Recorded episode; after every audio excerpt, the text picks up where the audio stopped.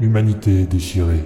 Alors que sur Materwan, le chancelier Angilbe Pophéus vient d'ordonner à sa puissante flotte de rattraper l'Exode et de le détruire, celle-ci affronte l'armada Nalkewal dans de violents combats spatiaux.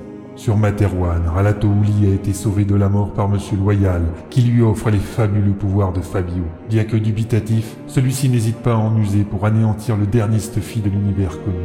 Pendant ce temps, l'Exode arrive finalement en vue de sa destination, Antares 4. Raid Universe. La plus grande saga galactique jamais racontée en podcast.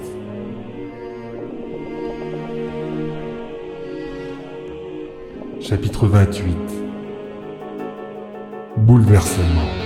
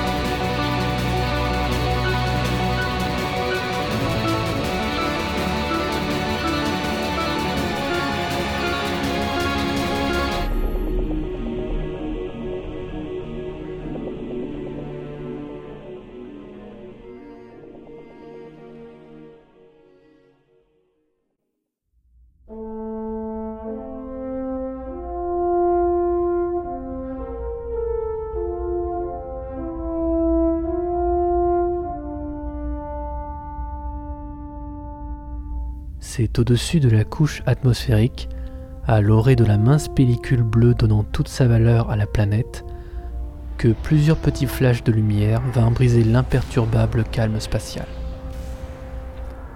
Depuis la passerelle de commandement, le colonel Mumumba Harrington, à la tête des trois croiseurs légers de l'Exode, retint difficilement son émotion. Les systèmes balayaient automatiquement la zone, à la recherche du moindre signe avant-coureur d'un piège Nalkewal, pirate ou autre.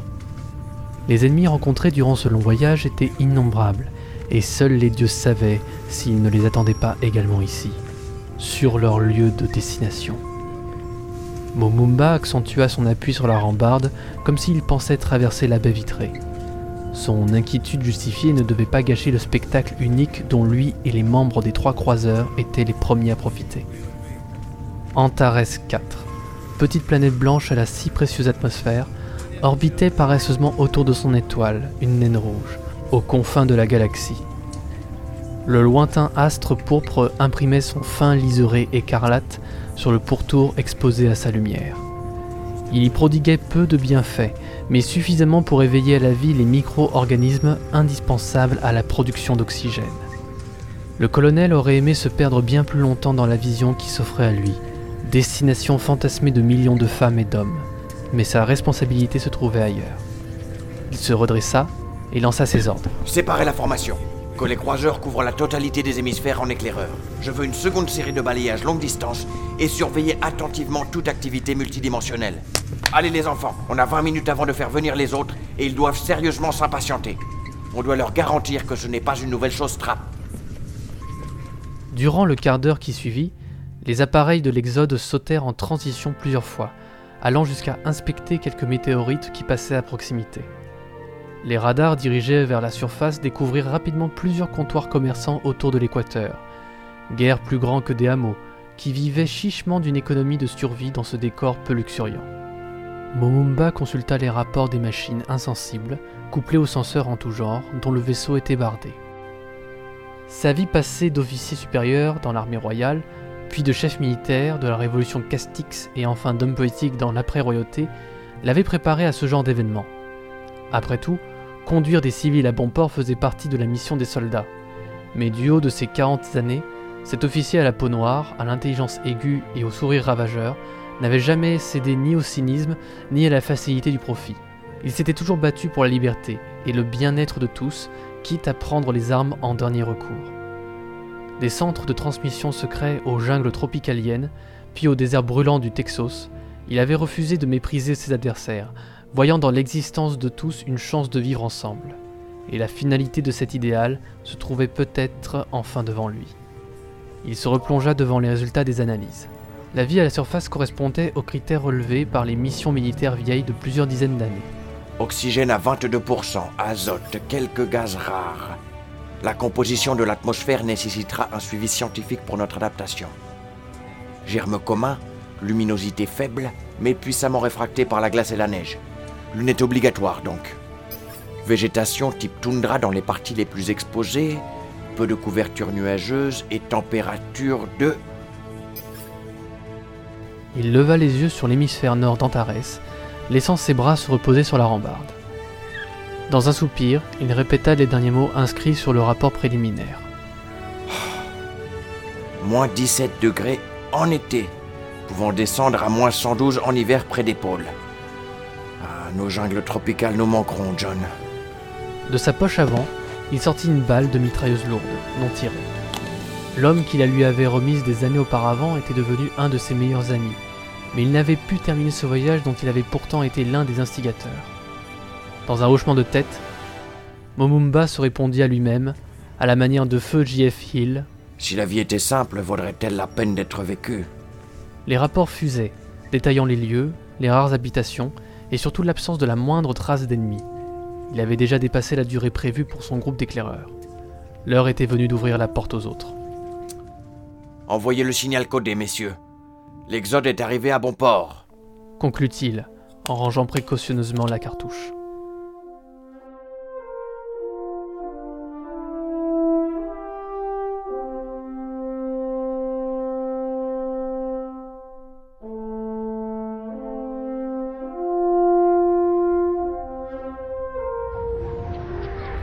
Quelques minutes plus tard, une nouvelle série de flashs illumina le firmament et cette fois-ci, leur taille était toute différente.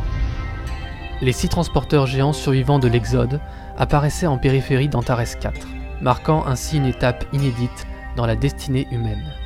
Une installation massive de colons sur une seconde planète à l'atmosphère respirable.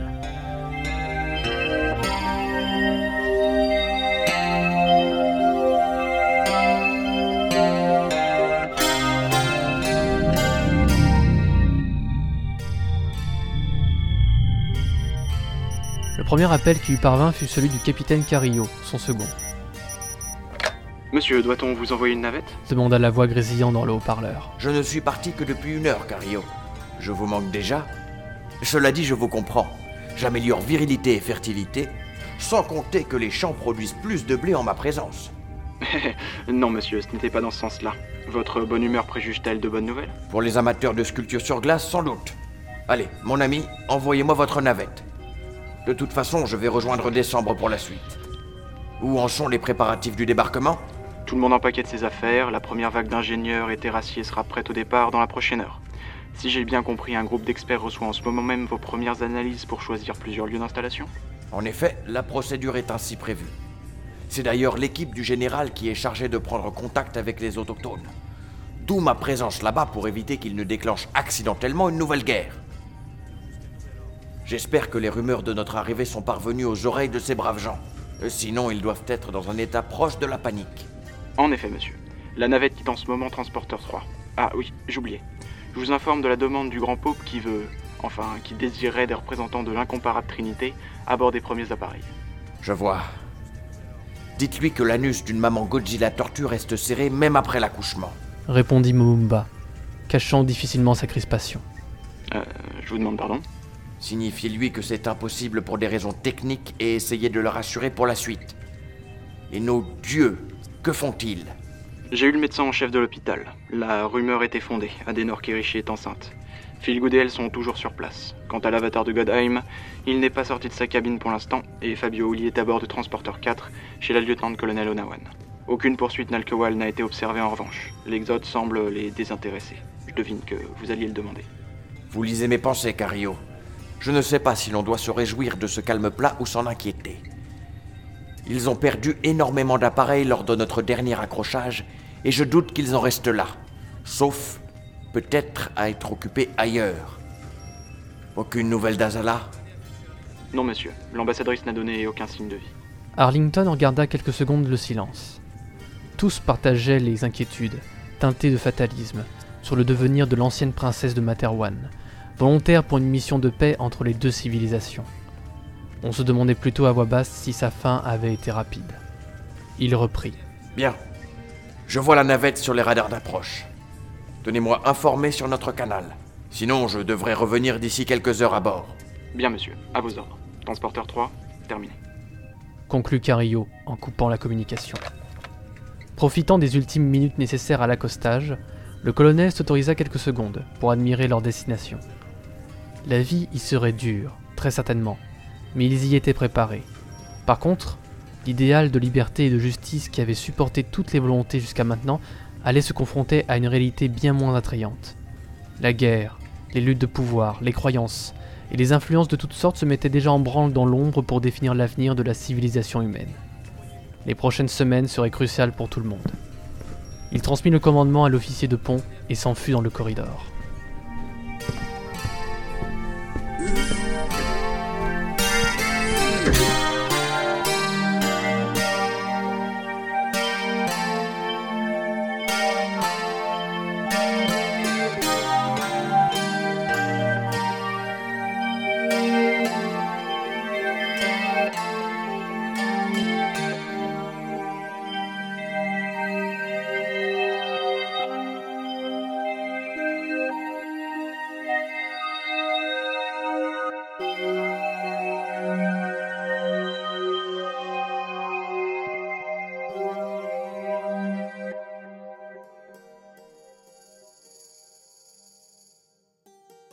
Elle est magnifique cette petite planète. Commenta simplement le politicien Vernek Runta, commandant de Transporteur 4. Ceci étant dit, je ne suis pas un spécialiste en exoplanètes, mes compétences se situent ailleurs. J'en ai vu beaucoup des astres et des astéroïdes. Lui rétorqua Choupa, la jeune chef pirate, pensive. Avec ou sans atmosphère, peuplée de colons simplement oubliés des hommes. Elles sont toutes semblables et différentes. Celle-ci est connue comme difficilement supportable.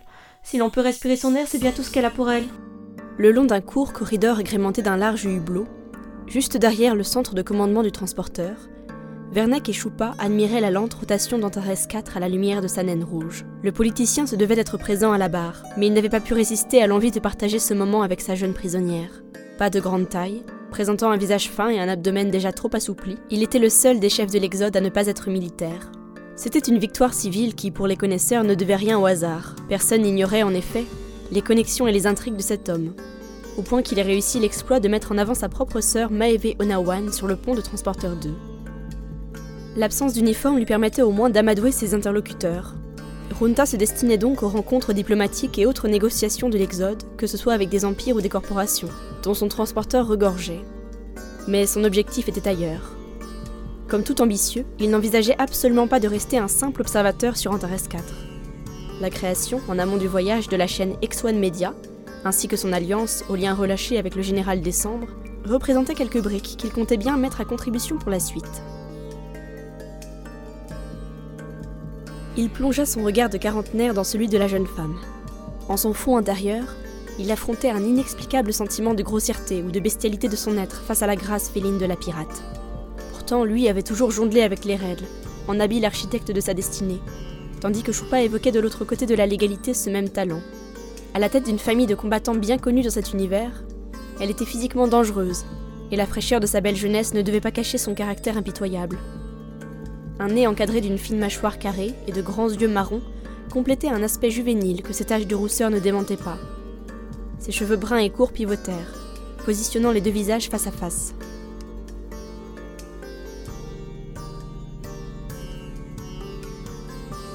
Contre toute attente, elle s'intégrait petit à petit dans l'équipage.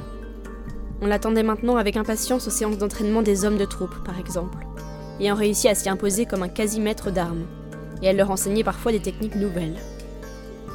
Ses conditions d'emprisonnement avaient évolué en parallèle, désormais en cabine plutôt qu'en geôle, et suivie en permanence par deux gardes plus destinés à la protéger elle qu'à l'empêcher de se déplacer. Même si Transporteur 4 n'avait pas eu à subir les grandes et meurtrières batailles contre les pirates, le brassage des populations avait propagé la rumeur, malheureusement exacte, de leur barbarie. Une donnée que Runta ne pouvait ignorer. Il n'aimait d'ailleurs guère que ses propres réactions soient altérées par de quelconques sentiments amicaux, spécialement envers un détenu. Pourtant, du haut de sa vingtaine d'années, Choupa l'impressionnait sur tous les points. Si son histoire qu'ils avaient eu le temps de partager ne semblait faite que de féroces combats de haute volée et de rapports de force brutaux, elle savait lui offrir de trop rares conversations aussi fines qu'intelligentes.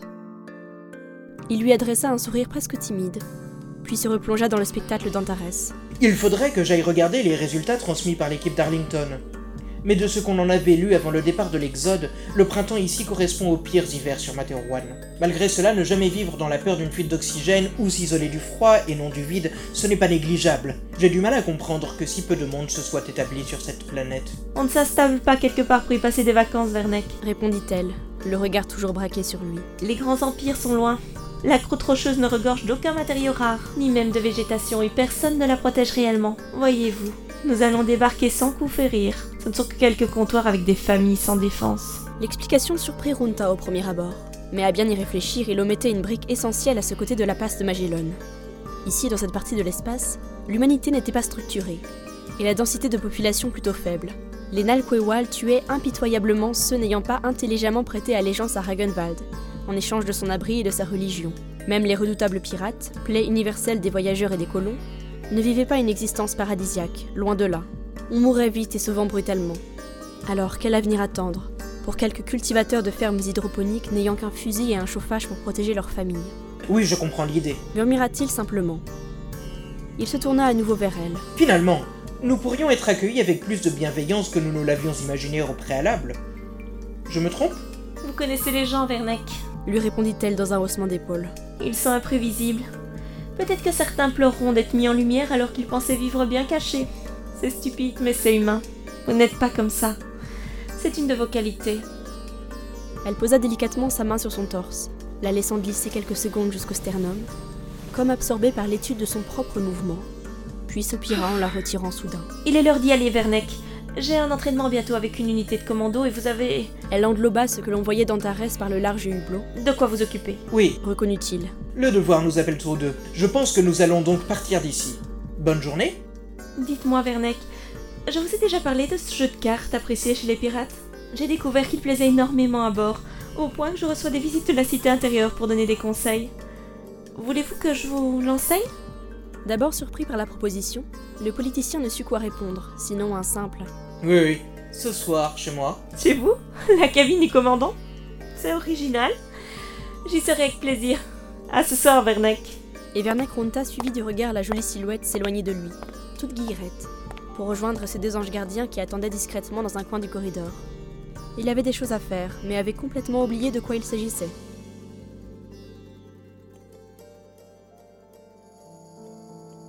Transporteur 7, bureau du commandant.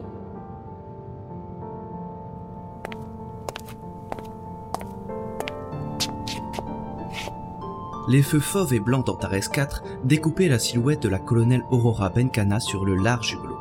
Elle laissait ses yeux bruns lui prodiguer autant de lumière que possible de cet éclat planétaire qui lui avait tant manqué durant leur long voyage. Son communicateur sonna. C'était son second, le vieux nordiste Antonio Pernov. Madame on me dit que vous m'avez fait demander. Puis-je venir à votre bureau maintenant? Oui, je vous attends. La grande blonde à la mâchoire ferme et carrée, chef guerrière de la révolution Castix dont la queue de cheval était autant connue que redoutée, se replongea dans la contemplation de l'astre. Aucune nouvelle d'Azala. La princesse était loin et inaccessible pour l'Exode. D'accord, elles avaient rompu. Mais pour autant, le sort de celle qui avait partagé sa vie si longtemps ne la laissait pas indifférente.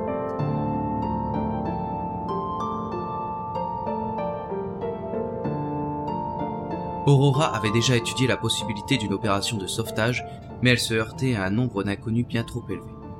Pour creuser la chose, il faudrait s'en remettre à Gotheim. Cet avatar de l'empereur Dieu pourrait sûrement leur fournir des renseignements. Elle avait prévu de s'en ouvrir au conseil des commandants qui allait bientôt advenir, au moins pour faire avancer son idée dans l'Exode, car ses moyens individuels étaient bien limités. Encore devra-t-elle les convaincre de ne pas abandonner la princesse à son sort, ce qui était loin d'être gagné. Elle ne pouvait même pas apporter la preuve de la survie d'Azala. On frappa à la porte. Aurora autorisa l'entrée et en profita pour revenir se glisser dans son fauteuil. Pour la discussion qui s'annonçait avec son second, une posture plus officielle s'avérait de mise.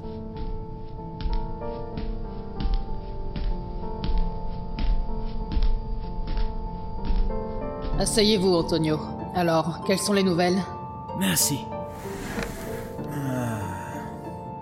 Ma commandante, il y a surtout du bonheur chez tous et toutes.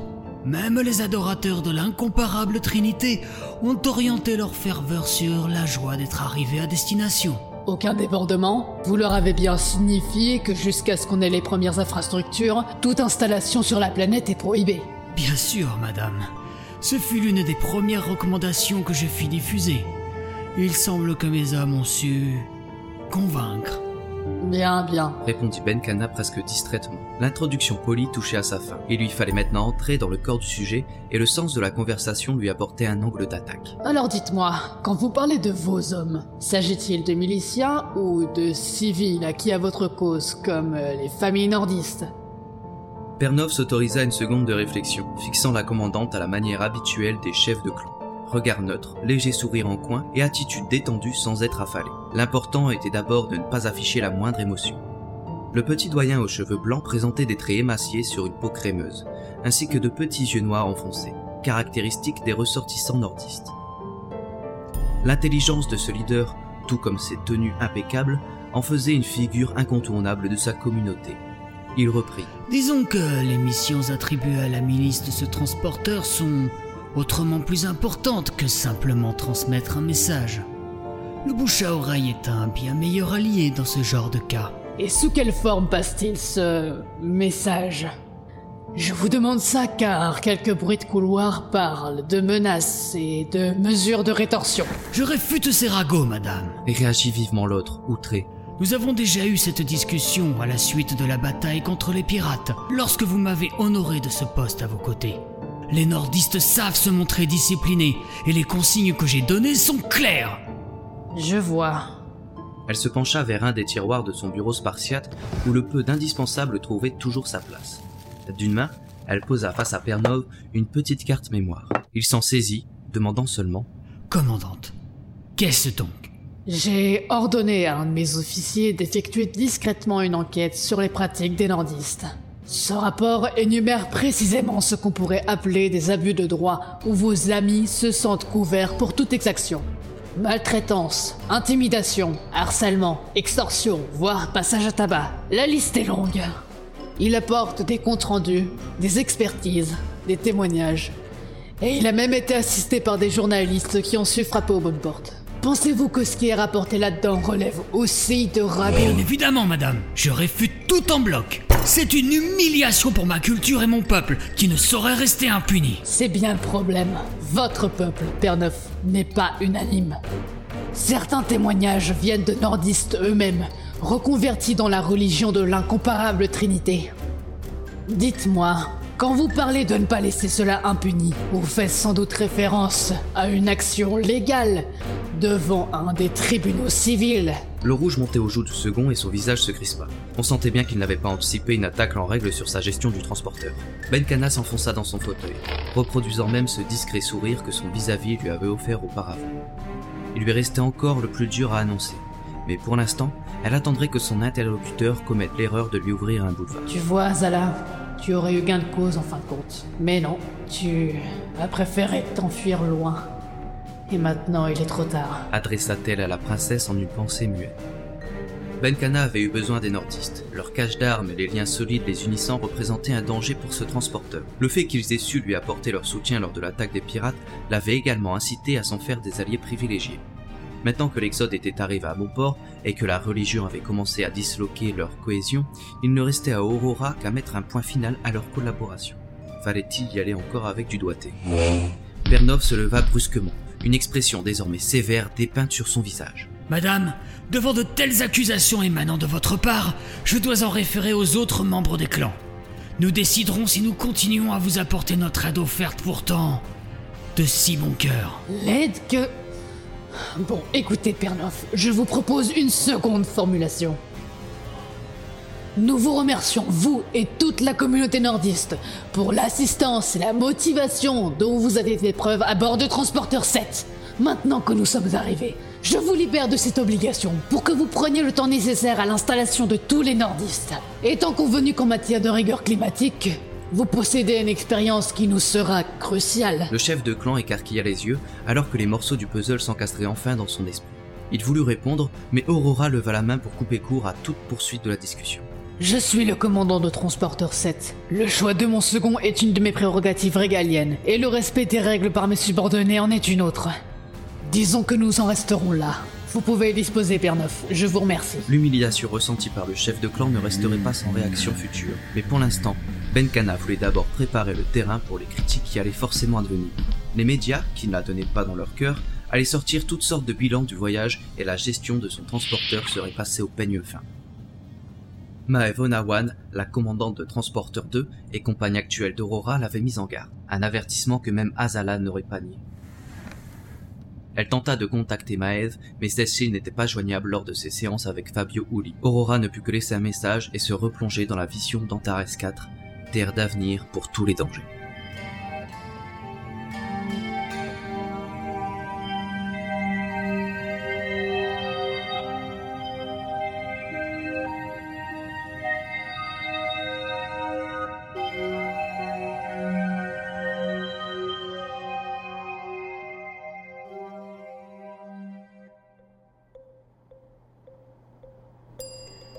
Dites, je vais longtemps conserver cette position. Protesta Maeve Onawan. Ce n'est ni décent ni agréable, je n'ai plus 20 ans, moi. Rassurez-vous, si on ne procédait pas ainsi, je trouverais une autre méthode pour vous déconcentrer. Pour l'instant, j'attends toujours votre réponse. Alors? Les bras croisés sur la nuque, coude vers l'avant, Maeve exécutait la posture nommée Baoub fraisier, jambes tendues à l'extrême vers le plafond. S'adosser à un mur était le seul compromis obtenu durant cet exercice avec Fabio Oli, son enseignant en technique mentale. Elle devait découvrir un renseignement que celui-ci avait écrit à l'intérieur du cerveau de sa voisine du pont inférieur, qui jouait actuellement avec ses deux filles. Non seulement il était peu aisé d'effilocher les pensées d'une personne occupée à autre chose, mais la position physique à maintenir compliquait encore l'épreuve, Il y a quelque chose qui ne colle pas. murmura Maeve en pleine réflexion. Toute son attention semble tourner autour de ses enfants, sauf qu'une représentation de fleurs trône au beau milieu. Je parie que c'est cela. Bien vu, élève Onawan. Et qu'y a-t-il dedans? Demanda négligemment Fabio, l'œil coquin. Dedans? On peut mettre des choses dans des pensées? Bien sûr, c'en est même un des grands avantages. Une pensée à l'intérieur d'une autre, cela permet par exemple d'activer des besoins, des pulsions. Si on les lie à un événement, et- S'en servir de déclencheur, j'imagine. Le coupa la colonelle, réprobatrice. Faire de quelqu'un une bombe vivante. Un truc des forces mentales? C'est une des possibilités en effet. Alors, qu'ai-je donc déposé dans cette fleur? Le mental blond abandonna la jeune colonelle à sa concentration malgré la difficulté de sa position. Il se laissa aller observer celle qui se tenait droite dans ses habits de sport réglementaires. Ses cheveux courts ne risquaient pas de la gêner, et, paupières fermées, elle appliquait à la lettre les recommandations de son maître. Son nez rectiligne expulsait seul l'air que sa mâchoire carrée bloquait au niveau de sa bouche. Sa cage thoracique montait et descendait sereinement. Sauf à suivre le mouvement de ses sourcils châtain foncé, on ne pouvait déduire autre chose qu'une simple séance de relaxation inspirée des techniques souriantes. La commandante de Transporteur 2 n'avait rien à envier aux meilleurs étudiants de l'université mentale de Materwan.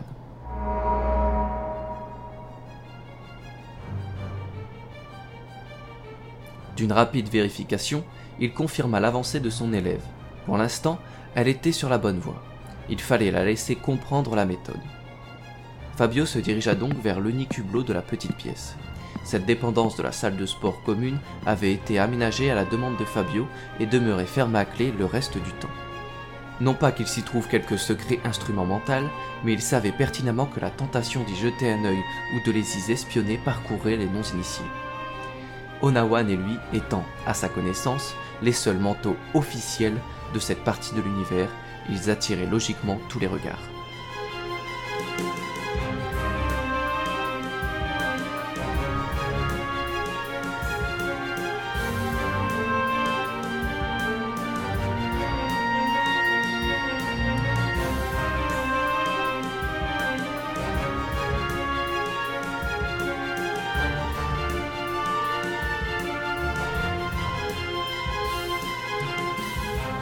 Antares 4 tournait lentement, rayonnant de feu et de glace sous la lumière de sa naine rouge. Malgré tous ses pouvoirs, et au-delà des choses incroyables qu'il avait pu voir de ses propres yeux, les astres simples tels que les planètes ne manquaient pas d'un réel charme pour Fabio. Leur fureur ou leur douceur ne reflétaient que les remous d'un univers à l'humeur changeante, et ces îlots représentaient les seuls points de chute possibles pour des humains. Ou des Nalcoal. Je partage ton point de vue, passeur. Monta alors dans sa tête une voix bien connue. Fabio dressa l'oreille. Le faiseur, cet être mystique qui le suivait lui et l'Exode au travers de leur pérégrination, reprenait contact. Que puis-je pour toi? Répondit simplement Fabio. Incarné dans le chat domestique de Feelgood, celui que l'on pouvait comparer à un dieu avait la mauvaise habitude de conserver secret sur secret. Ses discussions avec l'empereur dieu Godaim demeuraient hermétiques au point d'exaspérer Fabio, car tous les deux en référaient finalement à lui sans jamais en expliquer la raison. D'où la réponse un peu froide de celui-ci.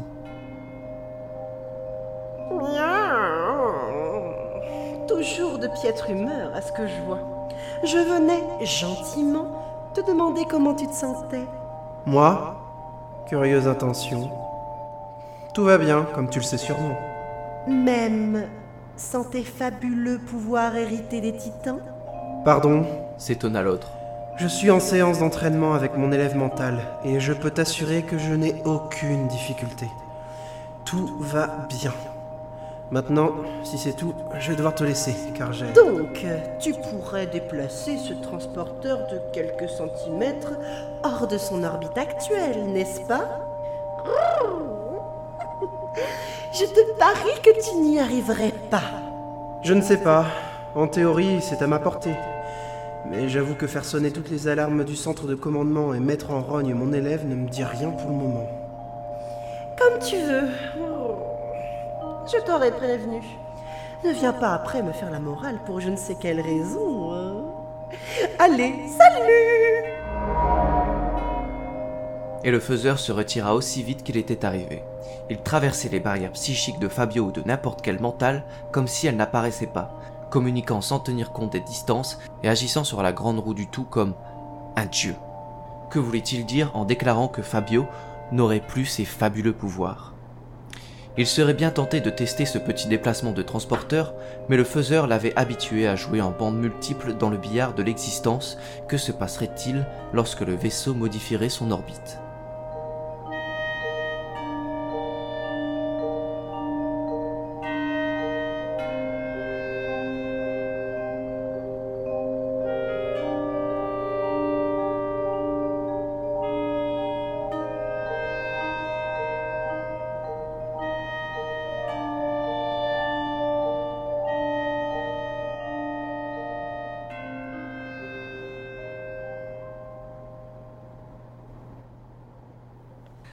C'était une autre fleur. Rouge celle-là. Fabio, vous avez de l'humour. s'écria Onawan derrière lui. Le jeune homme mit plusieurs secondes pour saisir le sens de la phrase, puis se para d'un sourire de satisfaction.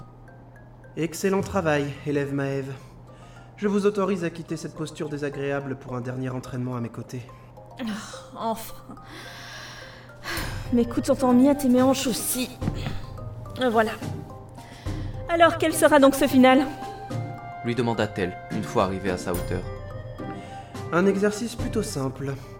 J'attends tout de même de vous une efficacité supérieure à ce que vous auriez été capable de faire avant mon cours. Attaquez-moi frontalement. Essayez de briser mes barrières. Moi Elle est amusante celle-là, Fabio. Plus sérieusement, dois-je trouver une faille, réaliser une pirouette psychique compliquée ou... Non, rien de tout cela. Je résisterai de toute ma puissance. Disons que je suis intéressé à plus d'un titre par le résultat. Considérez cela comme une. une expérience. Une poignée de minutes plus tard, accroupis l'un face à l'autre, les deux manteaux commencèrent le dernier exercice. Il ne fallut que quelques secondes à Fabio pour toucher du doigt ce que lui avait annoncé le faiseur. Au bout d'une quinzaine de minutes, elle abandonna, déclarant simplement Je laisse tomber. Vos murailles sont infranchissables, monsieur le super mental. Puis elle se leva, décrochant une serviette pour s'éponger le front. Elle sembla alors hésiter, puis ajouta en rangeant son sac de sport J'avoue que je n'en attendais rien. Mais à un moment ou deux, j'ai eu l'impression d'enfoncer quelque chose. Elle glissa la lanière sur son épaule et ouvrit la porte, invitant Fabio à traverser devant elle. Lorsqu'il fut à sa hauteur, elle déclara tout bas. En fait, c'était vraiment palpable. Vous seriez moqué de moi en me donnant de faux espoirs que cela ne m'étonnerait qu'à moitié. Ce. Ce n'était qu'un exercice, Onawan. Ne le prenez pas personnellement. Oui, je vous l'accorde. Mais même fut-il cette sensation de traverser vos barrières m'avait fait croire, tel un enfant, que mes voeux devenaient réalité. J'avoue être maintenant plus frustré qu'autre chose. Allez, avancez un peu que je ferme la porte à clé. Fabio s'éloigna de l'entrée de la dépendance et attendit qu'elle eût terminé pour lui offrir une récompense bien méritée. Votre attaque était remarquable en tout point, rassurez-vous. Et être euh, mental frustré, c'est la marque des meilleurs éléments que j'ai connus par le passé. Je vous conseille d'aller vous reposer une petite heure avant de reprendre la barre. Bonne fin de journée à vous et, et encore bravo. Ce n'est qu'installé dans la navette qui le conduisait vers Transporteur 3 que Fabio s'autorisa un tremblement de déception autant que de terreur. Oui, il avait failli perdre face à elle. Si Onawan avait poursuivi l'attaque quelques minutes de plus, les défenses du mental blond se seraient effondrées. Que lui arriverait-il encore?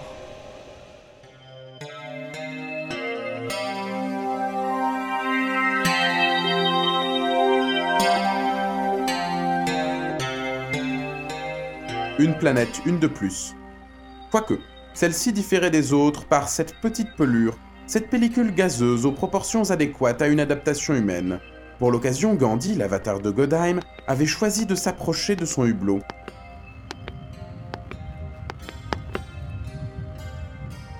L'orientation du transporteur était mauvaise, il ne pouvait englober l'astre entier de ses capteurs optiques. Seule une portion débordait derrière la vitre, l'obligeant à coller sa peau contre le verre synthétique glacé.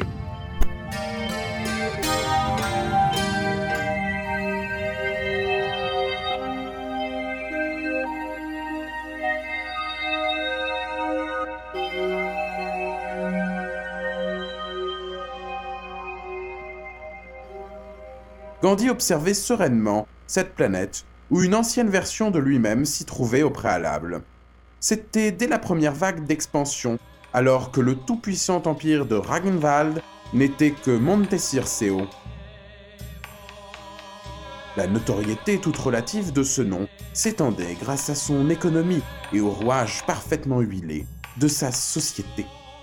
Déjà empereur Dieu, Godheim propulsait la première génération d'avatars embarqués dans des sondes multidimensionnelles vers de multiples directions.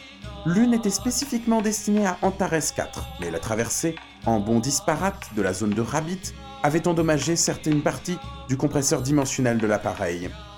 Cela le plaça à la merci d'un nouvel afflux de migrants qui s'installèrent durant cette période, les Nalkewal.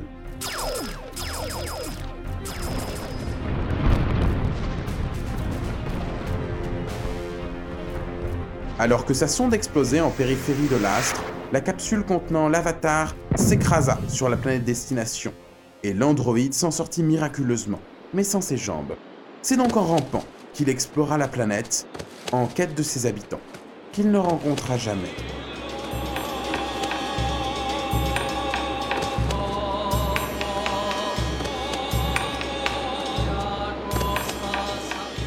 « 200 années standard, il parcourut cette terre, parfois bloquée, les deux mains par le givre, attendant l'été, pour briser enfin ses entraves et reprendre son chemin. Lorsque sa pile lithium vint à lâcher, ce n'était évidemment pas l'anémique naine rouge qui allait lui recharger convenablement ses batteries. Le représentant de Godheim s'allongea simplement où il se trouvait et s'éteignit.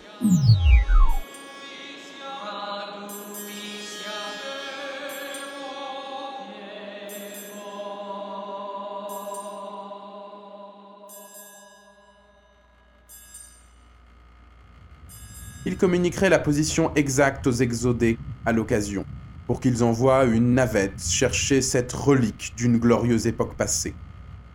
Entre les interférences de Rabbit, l'agressivité des Nalkebal et le peu d'intérêt stratégique d'Antares IV, l'empereur Dieu n'avait pas renouvelé de mission d'étude dans cette direction.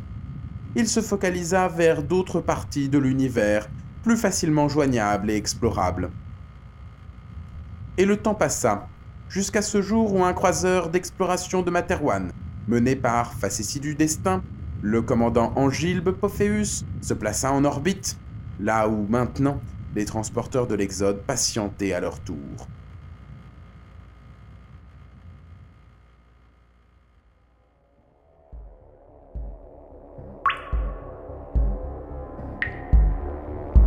Planète Monte Circeo, caverne impériale.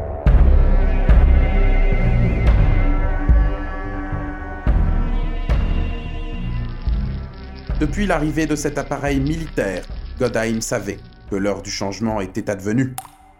Jusqu'à quel point, passeur ou titan, était-il mêlé à cet événement? Il l'ignorait, mais il comprenait que cela modifierait en profondeur le statu quo de ce côté de la passe de Magellan, et probablement un nouveau pas dans l'aventure humaine.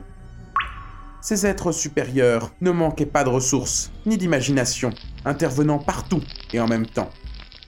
Relié physiquement à son territoire et plus loin, Godheim se voyait comme le seul contre-pouvoir susceptible de les contrer. Un enfant qui se rebellerait contre ses parents, en quelque sorte. Il était le précédent passeur, celui ayant organisé le second exode, l'abandon de l'astre mère, l'inventeur du compresseur dimensionnel, ce moteur capable de pousser un vaisseau au travers des couches du multivers.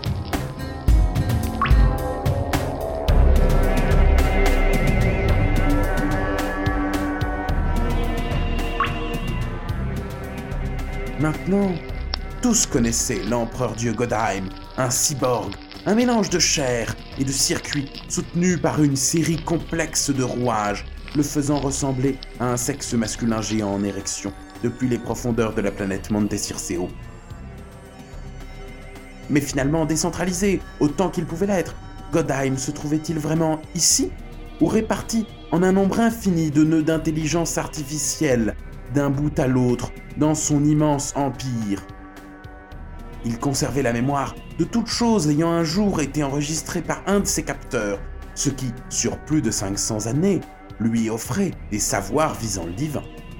Mais cela ne suffisait pas, le faiseur le lui avait dit. Les titans avaient posé leur dévolu sur un autre héros. Certes, cela ne devrait pas particulièrement nuire à ses plans. Pourtant, ses archives tentaient de percer l'identité de ce nouvel adversaire.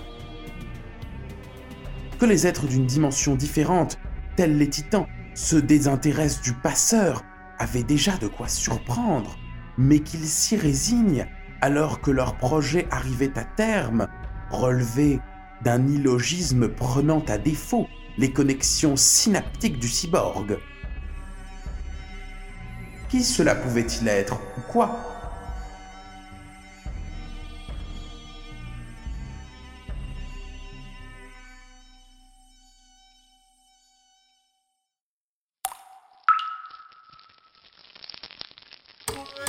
Ses deux yeux rouges s'embrasèrent dans l'obscurité de sa grotte, alors qu'il laissait sa longue extension physique effectuer quelques mouvements de va-et-vient. Il pratiquait cet exercice de temps en temps, cela permettait au fluide de mieux circuler dans les profondeurs de son intimité.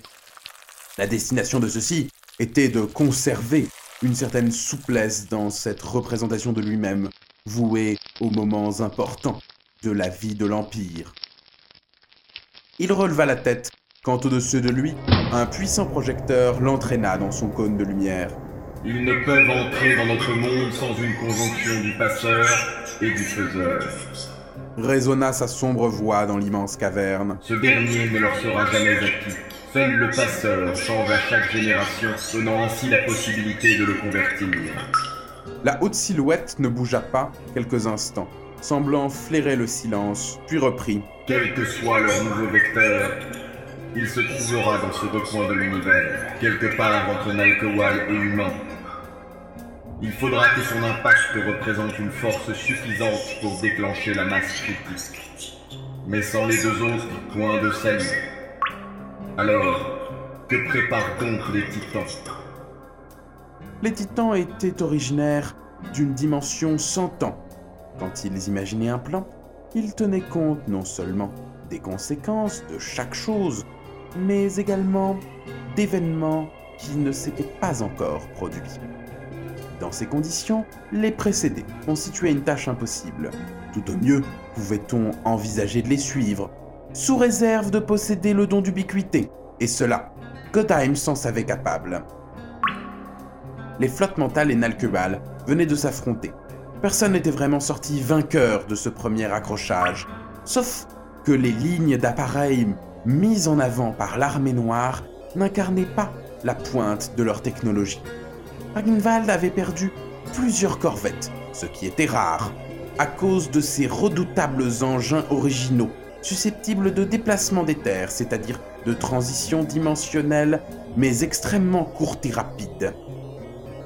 Il représentait une menace, même pour Ragnvald.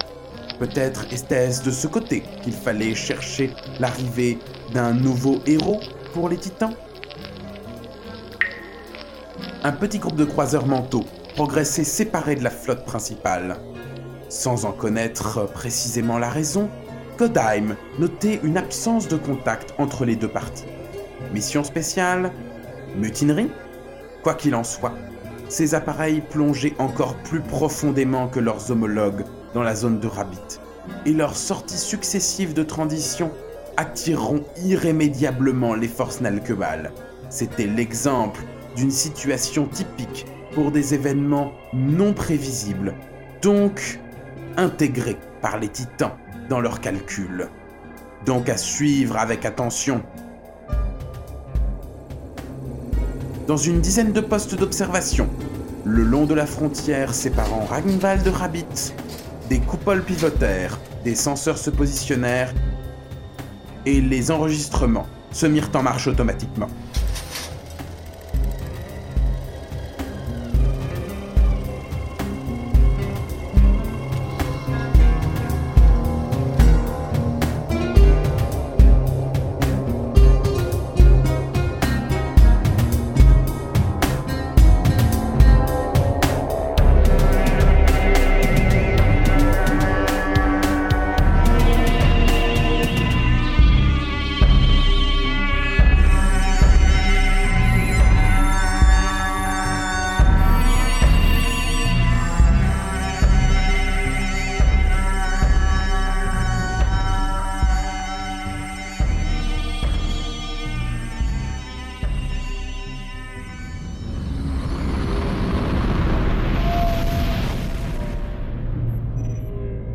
Les yeux de Stuff McDonald et du capitaine Vigie, les calculateurs embarqués livraient une bataille contre les lois de la physique à la limite de leur capacité.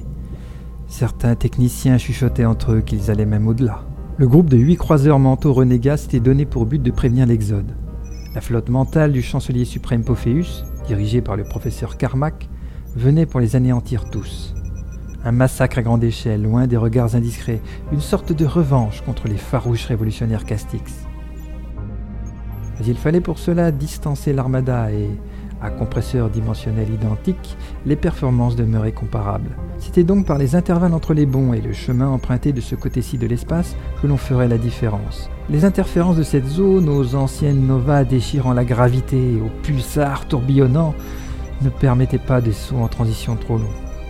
De plus, la flotte mentale suivait scrupuleusement le plan de vol de l'Exode. Elle effectuait une étrange courbe là où la ligne droite paraissait pourtant le tracé le plus évident.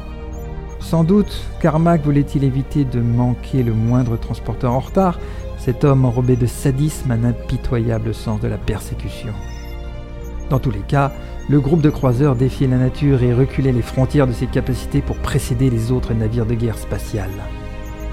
Vous tenez le coup, Vigi? Lança-t-il simplement à son voisin, mais seul le silence lui répondit. Celui-ci, profondément installé dans son fauteuil de commandement, le crâne encerclé par le rayonneur, se synchronisait en pensée avec les sept responsables de vaisseau. Vu de l'extérieur, le convoi se composait de huit croiseurs parfaitement alignés, aux configurations identiques et aux vitesses dynamiques évoluant chaque seconde en fonction des avancées mathématiques. Voyager en transition nécessitait des montagnes de calculs asymétriques, avec une précision frisant l'infini, et aucun humain ne pouvait les réaliser, d'où l'embarquement d'une horde de machines capables de résoudre les équations en une fraction de seconde. Mais cela ne suffisait pas dans deux conditions. Les perturbations de cette zone en étaient une, la pérégrination à plusieurs la seconde. D'où une obligation de faire travailler conjointement, synchronisés, hommes et dispositifs en télématique, comme télépathie. Et cette dernière se montrait d'une efficacité redoutable en transition, là où les ondes radioélectriques, que ce soit dans le spectre visible ou pas, pouvaient se révéler défaillantes.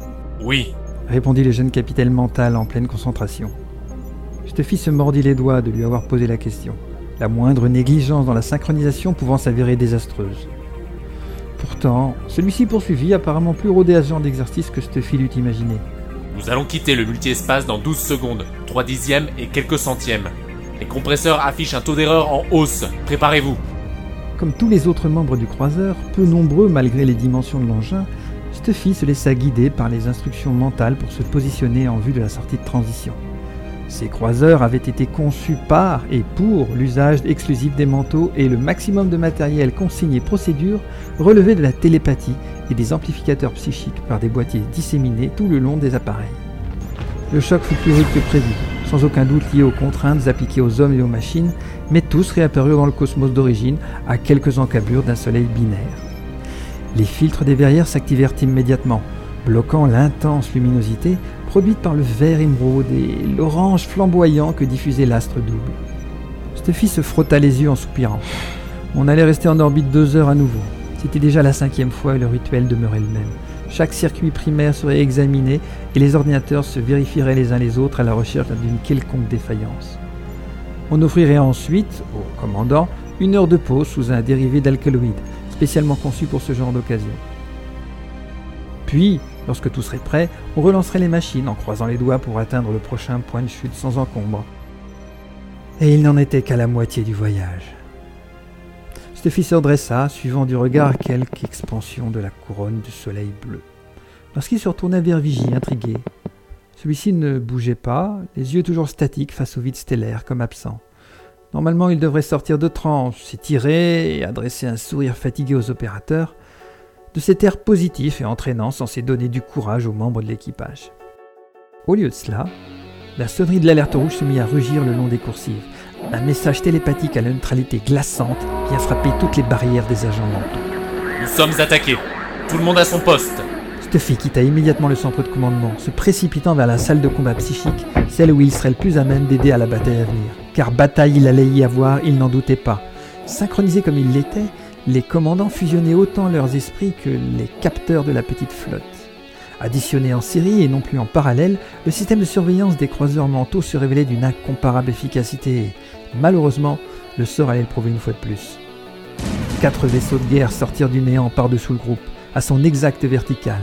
Ils se découpaient à la lumière du soleil double, tels des cavaliers apportant mort et destruction. Se jetant dans la petite salle ronde au fauteuil en cercle, Stuffy se sangla rapidement et enfourcha son casque bardé de tous les récepteurs psychiques possibles.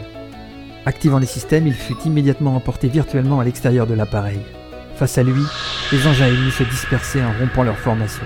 Bon, à tous. On a affaire au modèle dont on m'a déjà sorti. Leurs coques sont impénétrables au pouvoir psy et ils se déplacent d'une manière difficilement concevable. Par contre, une simple brèche nous permet d'atteindre ceux qui sont dedans. Et là, c'est quasiment gagné car ils résistent très mal à nos facultés. J'ai même pu en contrôler plusieurs quand j'y étais. Première salve de missiles, feu Monta la voix de Vigi.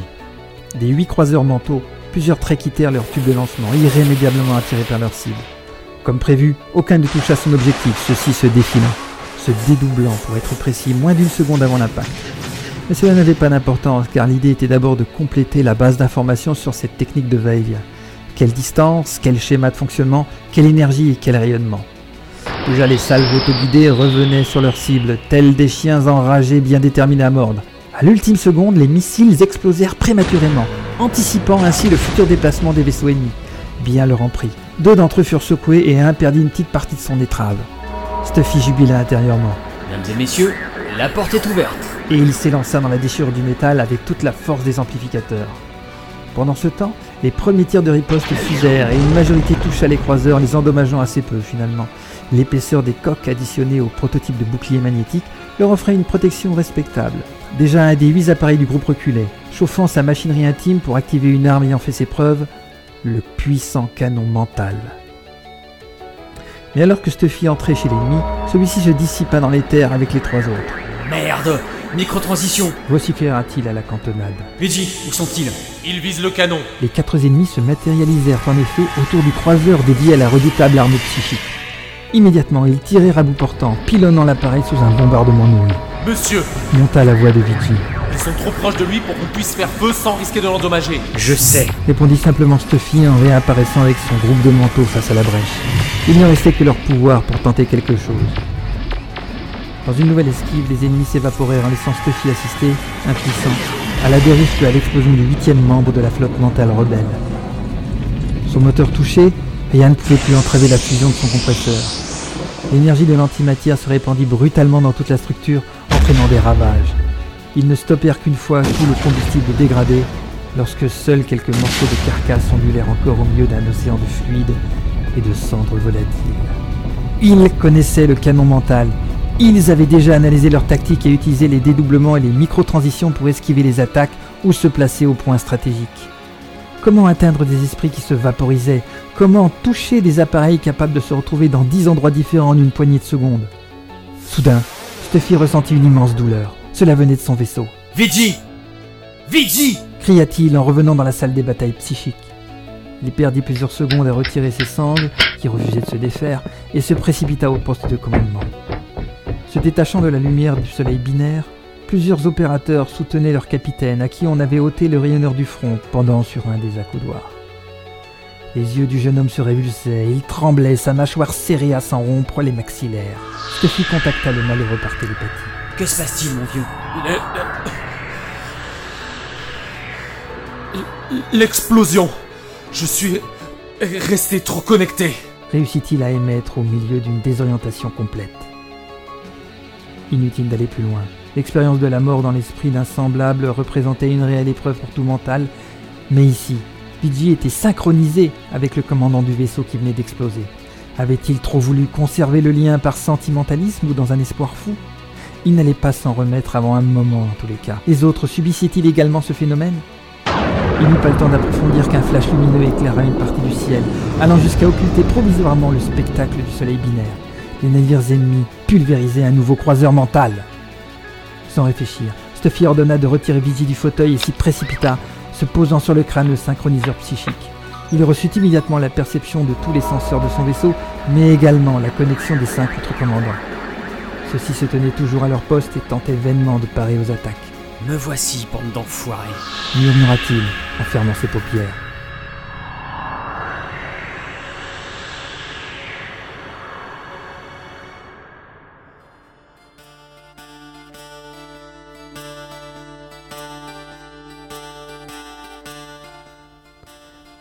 Xopilatl se tenait aussi droit que possible, supportant les douleurs qui marquaient son corps de nombreux hématomes. Entouré de dix gardes armés comme en première ligne d'un champ de bataille, il attendait l'ouverture du sas. Juste au moment où celui-ci s'écarta, un choc dans ses côtes lui rappela combien la haine de tous les militaires de Tilchiti demeurait toujours aussi vivace, malgré sa capture. On lui souffla à l'oreille. Espèce de merde. J'espère qu'ils vont t'en faire baver. On sait mater les slapotes comme toi ici. L'officier en tête du peloton jeta un œil sévère au soldat derrière Xopilatl, et celui-ci recula pour reprendre sa place. Mais au ricanement qui fusait plus ou moins en catimini autour de lui, alors que la petite troupe progressait dans le large corridor, il ne s'agissait pas de se faire d'illusions. Le responsable reprochait surtout à son subordonné de n'être pas plus discret. Quant au regard de ceux qui croisaient le convoi, il ne saurait être plus explicite. Le navire prison Ueal Tolo 8 s'était spécialement rapproché de la planète Cuitlier pour prendre des livraisons en urgence de son plus dangereux et important colis de ces dernières années. Le président de la République cachée de Chilico. La nouvelle avait parcouru tout le système, occultant les dures conditions de travail, s'imposant dans les réunions familiales et bien sûr faisant les gros titres des journaux multivisuels. Le gouverneur Noork Kelmtek avait même reçu un message de félicitations de la parlementaire Loxa, membre du comité de salut public actuellement au pouvoir dans la capitale, Tilchiti. Après quelques minutes de marche et quelques crachats de provenance inconnue, le groupe s'arrêta devant une porte à double battant, gardée par trois miliciens visiblement tendus. Le col de leurs uniformes serrait les goitres, caractéristique des Nalkewal, à la limite de l'étouffement que l'on pouvait déterminer au teint aigmarine de leur visage. On présentait que les habitants de Chiiko possédaient une couleur de peau d'un bleu plus foncé et des arcades sourcilières plus proéminentes que les Nalkewal dits normaux, ce qui en faisait bien évidemment une sous-race pour certains. Xopilatl n'avait jamais vraiment remarqué de différence notable pourtant. mais cela importait peu dans l'esprit des racistes de tout ordre.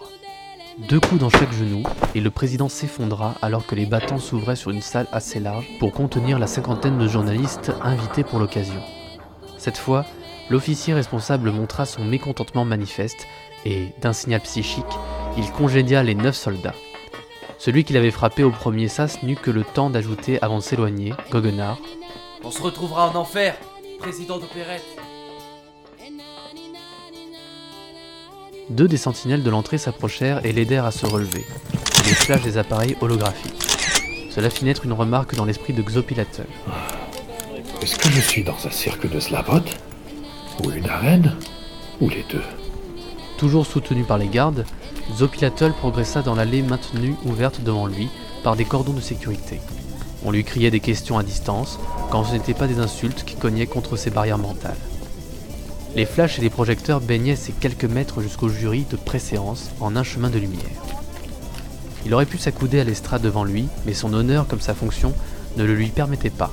C'est donc droit et fier, serrant les dents, que le président de la République cachée de Chihiko fit face à ses accusateurs. Du haut de leur promontoire, plusieurs personnalités de l'armée, de la justice et de l'administration le dominaient de leur regard suffisant.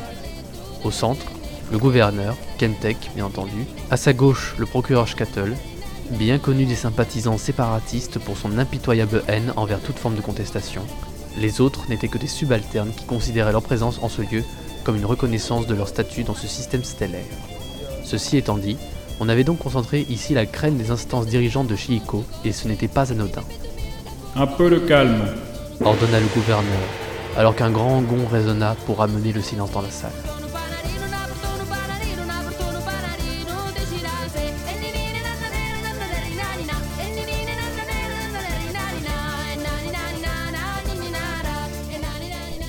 Nous sommes réunis en cet endroit pour énoncer à Xopilatl, acteur, les différents motifs d'accusation qui le conduiront au tribunal d'exception. Un hologramme se dessina au-dessus des jurés, et une liste sans fin s'y déroula, où l'on retrouvait un peu de tout et n'importe quoi. Le gouverneur poursuivit.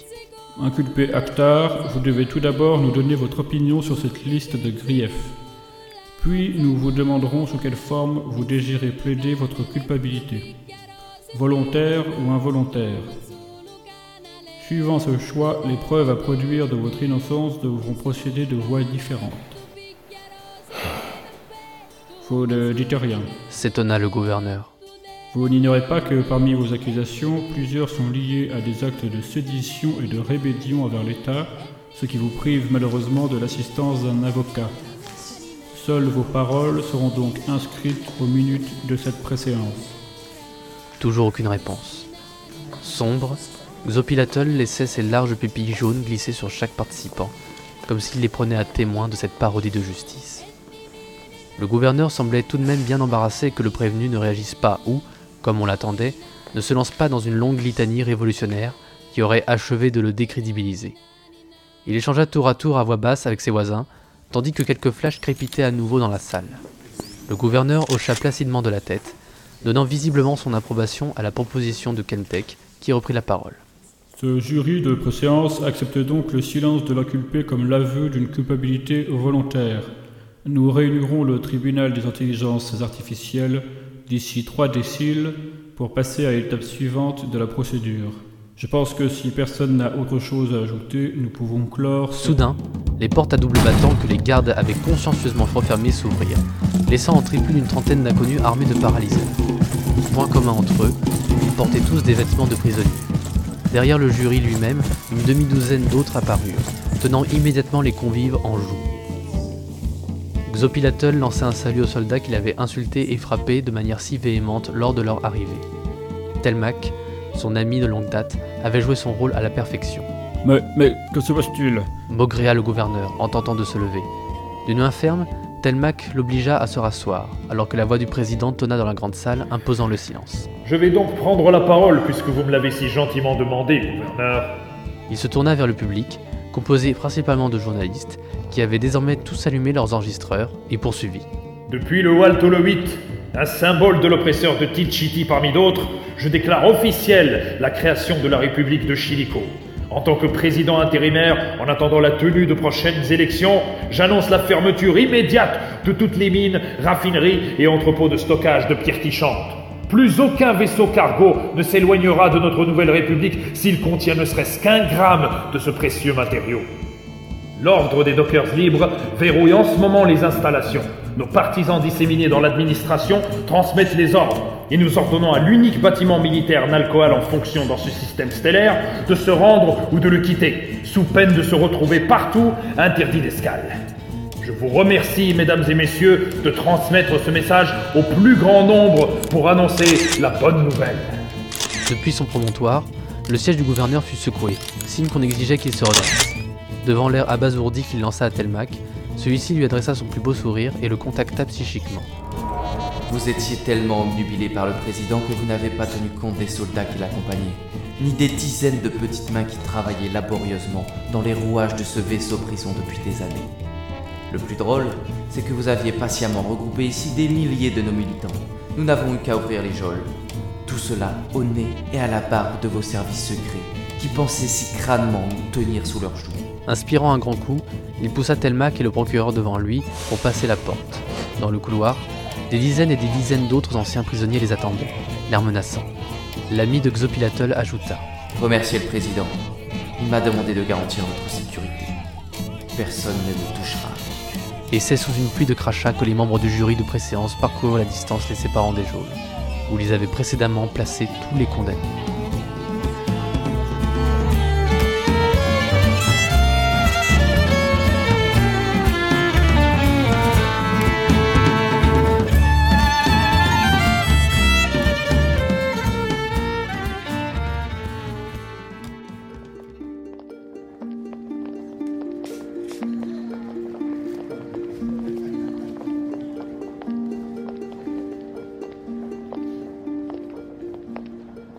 La princesse Azala suivait d'un pas assuré le Nalkwewal assigné à son service.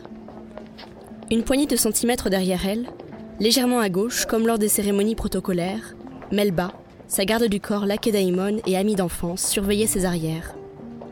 Les traits tirés et les cheveux tenus par un simple élastique, la brune trentenaire se remettait lentement du traitement que leur geôlier lui avait fait subir plusieurs jours auparavant. Pressentant l'efficacité de la combattante, il n'avait rien trouvé de mieux que de la paralyser sous des décharges électriques jusqu'à ce qu'un évanouissement s'ensuive. Elle était donc tombée inconsciente dans la souffrance, et Azala n'osait imaginer ce que cela devait représenter comme épreuve. Leurs regards se croisèrent, et malgré tout, celui vert foncé de Melba demeurait vif et alerte, plus profond que jamais. Nul doute que si la princesse le lui ordonnait, pas un Alkewal ne sortirait vivant de la galerie qu'il traversait en ce moment.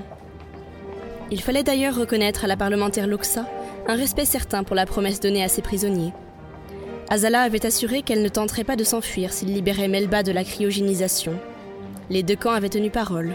Bien qu'il y ait toujours quelques chatouillements dans les tréfonds de son esprit, preuve d'une activité mentale à son encontre, on leur épargnait dorénavant les gardes armés, les entraves et les évacuations de couloirs avant leur venue. Leur logement obéissait aux mêmes normes que n'importe quel haut fonctionnaire de Tilchiti, et la personne à leur service se révélait d'une courtoisie irréprochable.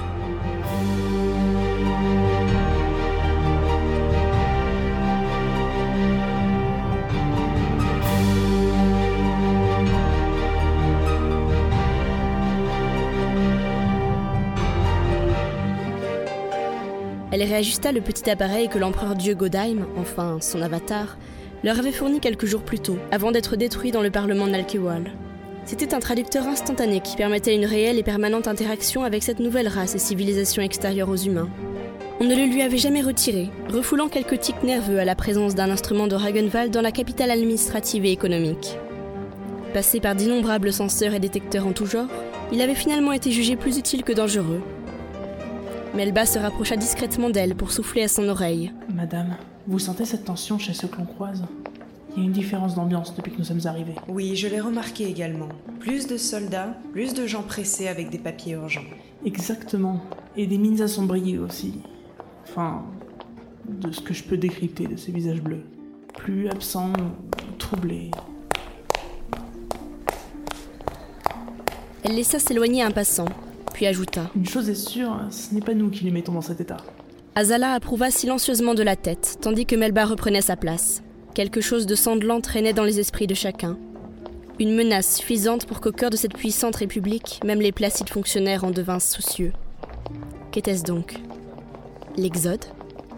Non, la jeune princesse ne voyait pas comment la fuite ou l'anéantissement des transporteurs aurait pu inquiéter jusqu'ici. Alors quoi?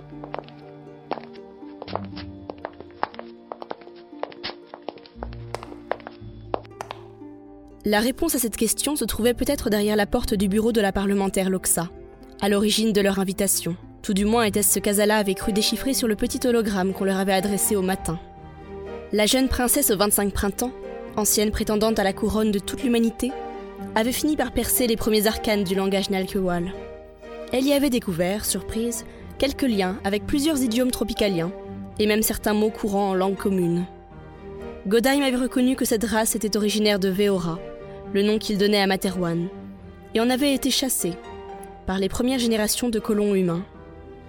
Au point de vue de la linguistique, on pouvait supposer qu'une cohabitation suffisamment longue pour infuser des éléments de langage encore d'actualité s'était au moins produite au préalable. Les battants de la porte face à elle s'ouvrirent, la ramenant à l'immédiat. La pièce était assez large et plutôt basse, aux proportions des habitants d'ici, et un bureau s'y élevait au centre, l'éclairage étant assuré par le plafonnier.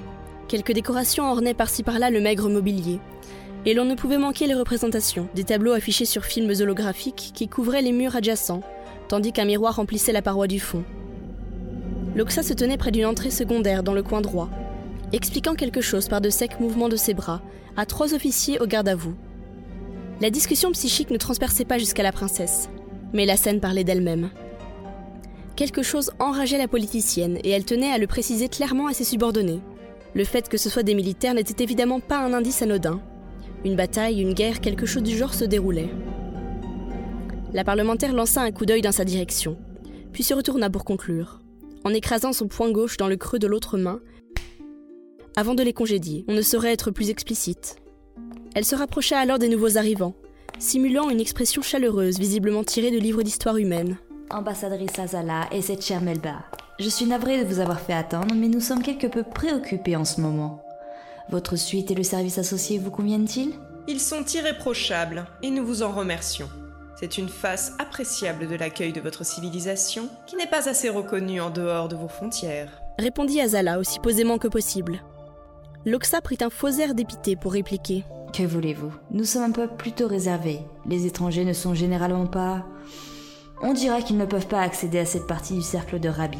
Retrouvant son expression première, elle ajouta Mais installez-vous donc dans ces fauteuils. J'ai fait préparer un lait de Slabot pour que nous puissions profiter d'une collation. Vous aimez le lait de Slabot, n'est-ce pas? Nous y avons goûté récemment. C'est très raffiné. Je me suis d'ailleurs demandé comment saviez-vous que nos organismes le digéreraient? L'autre lui adressa un grand sourire en guise de réponse. Elle n'arborait plus les envahissants bandages qui la recouvraient en totalité, comme lors de leur première rencontre, au pupitre du Parlement. Loxa portait désormais une tenue plus saillante, faite d'interminables bottes sombres remontant jusqu'en haut de ses cuisses. Une longue robe au motif prune et gris, constituée d'un seul morceau de tissu, s'enroulait finalement autour des hanches. Une sorte de collier présentant plusieurs médailles aux détails inconnus reposait sur son goitre bleu ciel, tandis qu'un foulard or bien ajusté dissimulait ses deux antennes sans doute nouées en chignon. Pas de nez ni d'oreilles, de grandes pupilles jaunes encadrées par une arcade sourcilière proéminente, et une absence de poitrine pour les femmes caractérisait en partie la physionomie nalkewal. Cela avait logiquement surpris Azala lors de leur première rencontre, mais à l'usage, elle avait su repérer les différences entre les teintes, les formes du visage ou des yeux. Ici, par exemple, Loxa s'était maquillé les contours des orbites, et une nuance très légèrement rosâtre égayait ses fossettes. Certaines caractéristiques culturelles traversaient les frontières raciales, semblait-il.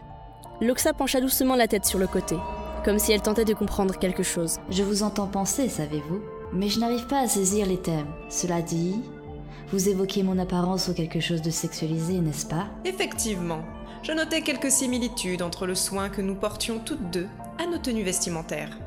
Malgré nos différences physiologiques, certaines habitudes ou coutumes sont comparables.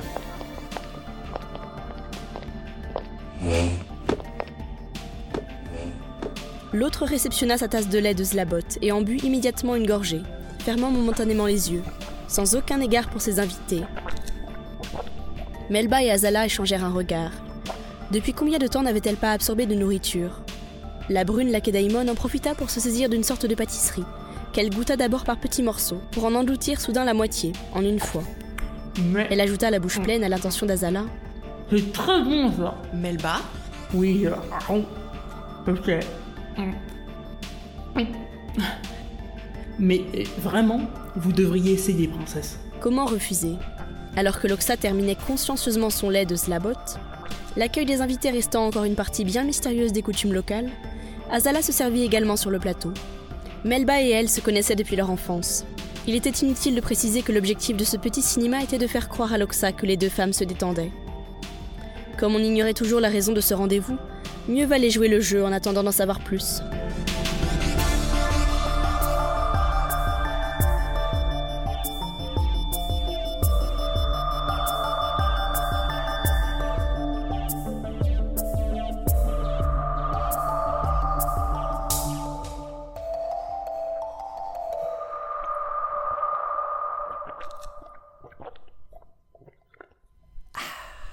La parlementaire soupira finalement d'aise en reposant son bol, semblant profiter encore du doux parfum émanant de son récipient vide. Elle reprit la conversation, aussi naturellement que si elle ne l'avait pas interrompue pour son déjeuner. Connaissez-vous ceci? demanda-t-elle simplement, en désignant la représentation sur l'autre mur de la salle. L'image historique originale se troubla, laissant la place à un astronef sur toute la largeur de l'hologramme. Azala et Melba se retournèrent et considérèrent l'engin. Ce fut la garde du corps qui partagea ses réflexions, à haute voix. Fabrication humaine. Un vaisseau de la force spatiale. Si j'en juge par l'aspect général, c'est un croiseur. Du bon gros modèle en tout cas. Oui, il a l'air récent.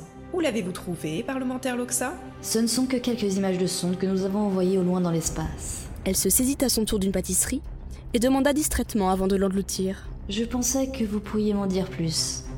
Cela ne dura qu'une demi-seconde, mais l'œil de Melba tressaillit tandis qu'un petit spasme à peine visible remua le pouce droit de la princesse. Toutes deux avaient parfaitement reconnu le symbole des forces mentales à l'arrière du fuselage. Lors de leur départ de l'Exode, le contre-amiral Pophéus se trouvait à la tête de tout l'appareil sécuritaire civil et militaire. Et les dieux seuls savaient ce qui s'était passé depuis sur Materwan. Une chose demeurait. Si une flotte de ce genre d'engins géants ultra moderne venait à pénétrer dans l'espace Nalkewal, ce ne serait certainement pas en gage de paix. Nous sommes navrés de ne pouvoir vous donner plus d'informations à leur sujet. Mais ayant quitté Materwan depuis quelque temps, nous ne sommes plus au fait de toutes les dernières nouveautés. Reprit Azala. Lors de votre intervention au Parlement Nalqual, vous avez précisé que le gouvernement actuellement en place se révélerait hostile à nos intérêts. Rétorqua Loxa en se saisissant d'une seconde pâtisserie. Je l'ai effectivement dit. Situation délicate. La princesse échangea un regard avec Melba en une muette demande de conseil. Celle-ci lui répondit par un discret hochement de tête négatif. Vers où allait encore leur allégeance? S'il était facile de choisir entre Materwan et l'Exode, la venue de ces croiseurs changeait beaucoup de choses. Se présentaient-ils pour soutenir les exodés, ou au contraire, arrivaient-ils pour terminer le travail? Si Pophéis était toujours à la tête des forces mentales, la seconde option s'avérait envisageable. Ou encore, peut-être était-ce simplement une nouvelle vague de vaisseaux d'exploration. Tout était possible. D'autant plus que, pour l'instant, elle n'avait qu'une image holographique pour se forger un jugement. C'était assez faible. Le conseil de Melba pouvait se résumer ainsi. Ne lâchez rien. Que compléta Azala avec, avant d'en savoir plus.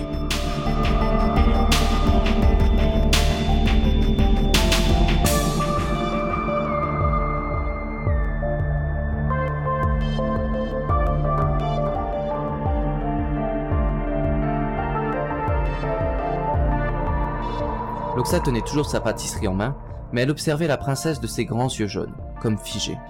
Celle-ci comprit de suite que l'autre épiait ses pensées et rétorqua Allons, parlementaire, ne soyez pas ce genre de politicien-là. Vous valez bien mieux que cela. Hmm. Hmm. Disons que certaines situations demandent parfois quelques infractions à la courtoisie commune. répondit Loxa en engloutissant la viennoiserie. Je ne peux pas aller contre ma nature. Zonalqual non plus. Le langage mental est spontané chez nous. Mais reprenons. Elle s'essuya la bouche et se servit une nouvelle tasse de Zlabot avant de poursuivre. Donc pensez-vous que nous devrions considérer ces nouveaux venus comme des ennemis par défaut? De ce que je sais de vos convictions politiques, ce ne doit être guère une question, Loxa. Mais les responsabilités élargissent sans doute les points de vue. Je vous conseille d'entrer en contact avec eux pour savoir quelles sont leurs intentions. Après tout, le cercle de Rabbit est indéniablement vôtre, et il est légitime que vous en réguliez le passage. Je crois me souvenir que l'Exode en avait fait de même. Oui, mais la doctrine usuelle était assez ferme sur le sujet. Notre nouveau comité de salut public a aussi pour rôle d'éviter la guerre et maintenant que l'exode n'est plus un problème, nous pouvons évoluer sur ce genre de concept. Azala subit le coup sans faire rire. Mais elle savait que même sans comprendre les mots pensés, Loxa ressentait les émotions éprouvées par la jeune femme. Absorbant silencieusement son second lait, la politicienne ne faisait pas mine de suivre l'esprit de sa vis-à-vis, mais la feinte était évidente. Elle l'avait prévenu dès le début sur sa capacité à lire dans les pensées, sans doute pour affaiblir son interlocutrice et embrouiller ses facultés de raisonnement.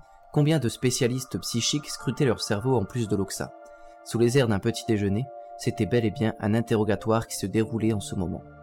Elle regarda encore une fois Melba qui réitéra son conseil de ne pas s'épandre plus sur le sujet. D'un autre côté, leur destin à toutes les deux dépendait du bon vouloir de la femme face à elle. Et ses derniers propos sur l'Exode n'auguraient rien de bien. Les transporteurs avaient-ils été tous ou en partie détruits? Jusqu'à quel point Ragenval s'était-il opposé à la flotte Nalkawal? Et si c'était cela qu'entendait justement négocier l'Oxa? La formation de la princesse en matière de diplomatie représentait l'excellence de ce que la royauté avait pu établir. L'heure était venue de l'utiliser dans toute sa force. Azala inspira profondément, puis changea totalement son fusil d'épaule. Très bien, parlementaire. Arrêtons donc de jouer au chat et à la souris. Nous avons effectivement des informations sur ce croiseur, mais les partager avec vous demanderait aussi un effort de votre part. Parlez-nous d'abord de nos exodés. Que s'est-il passé? La députée Nalkawal parut réfléchir quelques secondes ou échanger avec des conseillers, puis se leva simplement de sa chaise pour s'installer sur un des angles de son bureau. Nous sortions du protocole de l'interrogatoire, et Melba ne s'y trompa pas. Elle quitta pareillement sa place pour venir s'établir dans le dos d'Azala, sa position habituelle de défense. Le sourire carnassier de Loxa, bien naturel cette fois, montrait combien tout le monde se comprenait enfin. Nous avons échoué à anéantir l'Exode. La protection de Ragenval fut un obstacle à notre plan d'attaque. Vos confrères se sont avérés également de redoutables adversaires. Mais entre-temps, nous avons détecté l'arrivée d'une flotte d'appareils identiques à celui-ci. Comme ils n'ont pas respecté notre avertissement, nous avons lancé nos premières vagues d'assaut pour un résultat assez peu concluant. Sans doute votre espèce est-elle aussi retorse que ce que racontent les livres d'histoire. Vous avez la parole. Azala patienta quelques secondes, profitant d'un profond soulagement.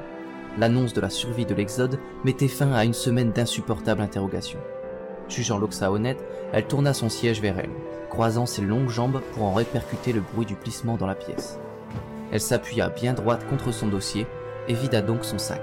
Nous ne connaissons pas ce modèle d'appareil, c'est vrai. Mais l'emblème sur sa coque nous parle par contre. Il s'agit des forces mentales. Cette organisation regroupe les adeptes humains capables d'exploits de l'esprit, comme vous, cher Loxa. Ils sont entraînés depuis leur enfance au maniement de cet art au plus haut niveau, et ce, depuis les débuts répertoriés de l'humanité. À leur tête se trouvait, j'ignore ce qu'il en est encore maintenant, celui qui a fait chuter la royauté. C'est un personnage cruel et vicieux, d'une intelligence hors du commun, qui s'avère également être mon demi-frère. Mais ne vous y trompez pas, il me hait et ne rêve que de me voir rayer des vivants. Vous savez tout, Loxa. L'autre restait un moment à observer la princesse en cherchant, seule ou accompagnée de Nalkawa à l'extérieur, à juger l'authenticité de ce récit. Visiblement, ils n'arrivaient pas à se mettre d'accord, car après quelques instants, la parlementaire lâcha sèchement. Une autre théorie prétend que vous n'auriez été que le faux-né d'une invasion. Votre but aurait été de détourner notre attention et de tester nos défenses. Ça aurait été stupide. Réagit Melba dans le dos de la princesse. Aucun manuel digne de ce nom ne considérait qu'envoyer 3 millions de personnes à l'abattoir ferait une bonne diversion. Je vous parie qu'à l'heure actuelle, la flotte mentale en sait plus sur vous que toutes les générations ayant affronté vos ancêtres. Ne les sous-estimez pas. Ils ont été pendant 500 années le fer de lance de mes aïeux. C'est eux à qui l'on confié les missions trop délicates et les matériels de dernier cri. Peut-être ont-ils déjà pu entrer dans vos esprits et soutirer toutes sortes d'informations, si ce n'est contrôler certains de vos soldats. Est-ce que je me trompe? L'autre ne répondit pas, semblant de contenir une frustration au point que son goitre se fonça légèrement. Azala ne doutait pas d'avoir touché juste. La preuve en était le chatouillement, plus soutenu que jamais, au tréfonds de son crâne. On scrutait, on analysait, on tentait de comprendre l'incompréhensible. Comment ces humains Oni pouvaient-ils encore leur tenir tête?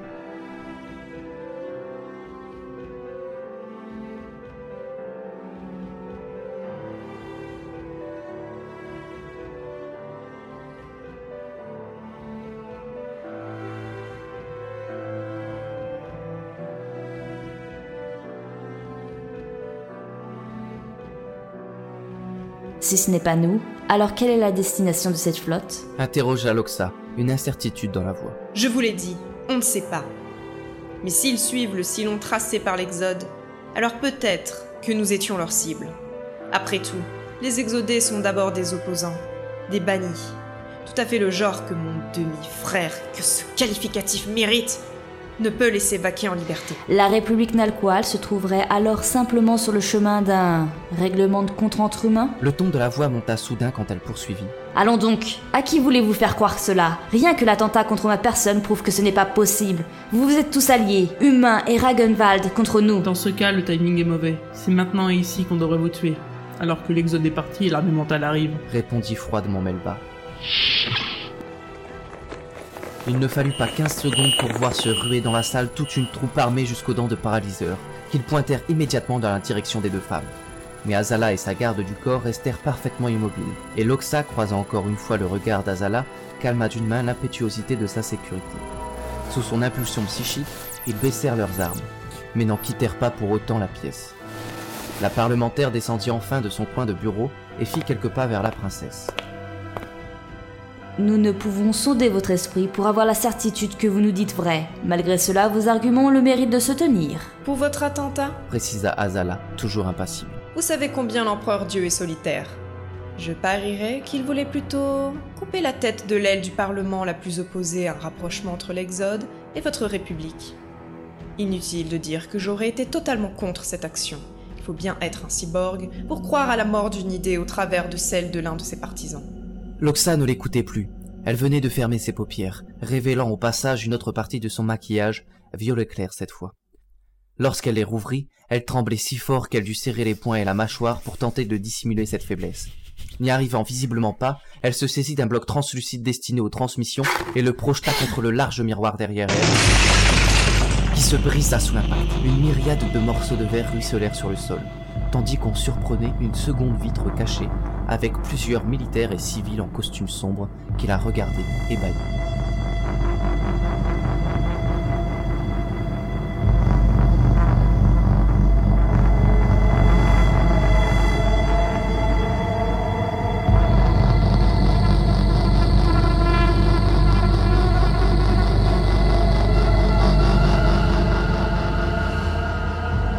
Loxa s'adressa à l'un des gradés dissimulés. What? Je veux un anéantissement total et absolu du système de Chilico. Stérilisez ces villes, rasez ces stations, détruisez toute cette plèbe qui ose nous défier. Mais cela outrepasse nos droits, madame.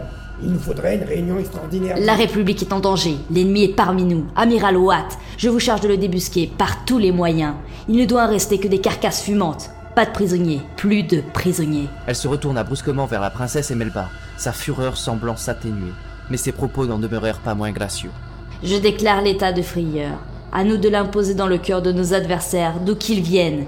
Le comité de salut public publiera le décret dans une dizaine de décilles.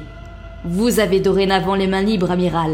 Quant à vous, princesse Azala et Melba, Elle inspira profondément, laissant Azala s'interroger sur le sort qui leur serait réservé, puis afficha le même superbe sourire du début de leur rencontre. je vous prie de regagner vos quartiers. Votre aide nous a été, et je l'espère, nous sera encore précieuse. Que le domestique assigné vous accompagne.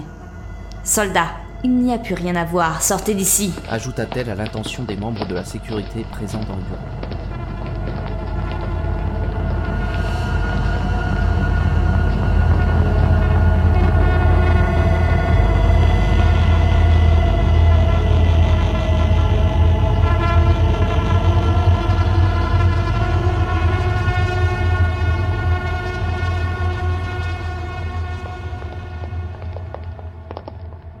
Azala et Melba se demandèrent tout au long du chemin de retour ce que l'état de frayeur pouvait bien signifier. Mais les propos de la parlementaire Loxa ne laissaient guère planer de doute.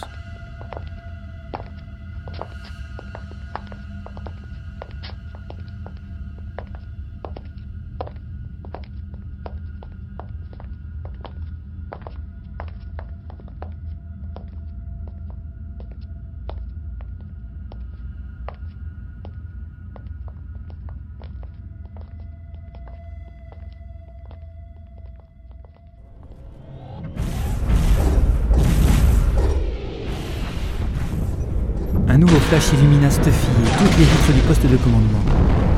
Victoire, ils venaient d'en détruire un. Mais leur joie ne fut que de courte durée. Le troisième survivant de leur petite flotte mutine envoyait un message de détresse alors que la majeure partie de son fuselage arrière volait en éclats sous le souffle d'une explosion interne. Les membres de son équipage avaient accepté de servir de leurre pour le plan de Stuffy, simulant la fuite, supportant de nombreuses attaques. Arrivés à une certaine distance, les deux croiseurs mentaux avaient pu réaliser la plus succincte transition possible pour les compresseurs dimensionnels humains. La surprise des Nalkewal avait été totale, et si l'un des ennemis avait été détruit, un second ne s'était pas remis de ses blessures et flambait, comme le troisième appareil de la flotte mentale malheureusement. On va tourner autour de lui en axe horizontal et vertical pour permettre l'évacuation de l'équipage. 3, 2, 1, on vire par bâbord Transmis Stuffy à tous ses hommes. Ils s'agrippèrent durant le virage en épingle qui devait les amener au-dessus du vaisseau endommagé. Le soleil binaire projeta pendant un court instant ses feux sur toute la largeur de la verrière, heureusement teintée pour éviter de brûler les yeux des opérateurs. Les ombres portées tranchaient sur n'importe quelle partie suréclairée d'appareil, au point qu'on se serait cru dans un spectacle de lumière. Totalement branché à ses capteurs et connecté mentalement aux deux autres commandants, par l'intermédiaire de son rayonneur, Stuffy n'ignorait rien de la majesté du moment. Il n'en tenait simplement pas compte espérant juste avoir l'occasion de visionner quelques magnifiques clichés holographiques s'il s'en sortait. Par réflexe, il procéda au lancement d'une torpille qui explosa dans le vide à l'endroit qu'ils atteignirent quelques secondes plus tard. C'était une méthode trouvée durant la bataille pour gêner, à défaut de défaire, leurs assaillants. S'ils se matérialisaient à l'avant d'un des croiseurs mentaux, ils risquaient de voir arriver sur eux une roquette envoyée préventivement avec détonation en compte à rebours.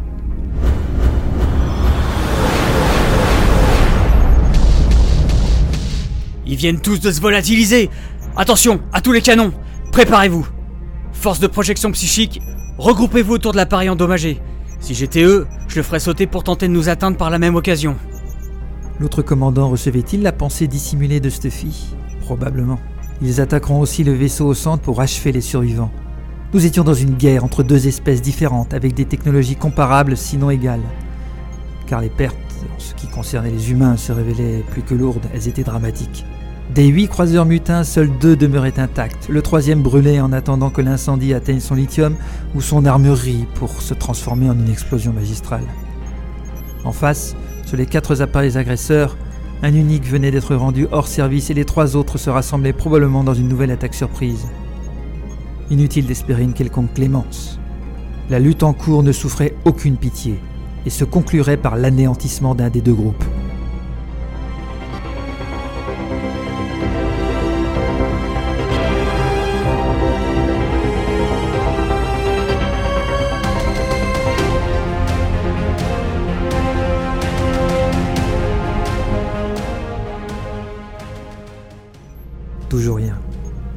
Pourtant, 4 minutes sans attaque, c'était inédit à ce stade de la bataille.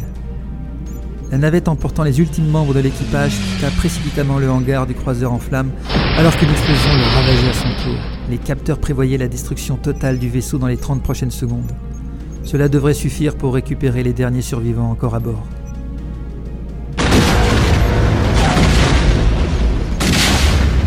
Les deux commandants synchronisés chauffaient déjà les compresseurs dimensionnels et le point de destination était choisi à plusieurs années-lumière du lieu actuel. Cela permettrait-il d'échapper aux mortels appareils ennemis? Leur maîtrise de la transition sous toutes ses formes, nano, micro et traditionnelles, se révélait à un avantage tactique bien supérieur au canon mental, lent, poussif et pour tout dire grossier. Ce dernier était visiblement conçu pour les affrontements de masse, pas pour les escarmouches du genre de celles qu'il vivait en ce moment, face à un assaillant très mobile. Un signal lui parvint. L'ultime navette venait d'aborder l'autre croiseur et immédiatement, les deux rescapés s'élancèrent en transition alors que le blessé explosait enfin. Comme les précédentes carcasses, il libéra fluides et débris autour d'un semblant d'ossature qui allait irrésistiblement être attiré par l'étoile, comme à peu près tous les restes flottants ici d'ailleurs. D'ici quelques mois, la gravité aura effacé toute trace de la bataille.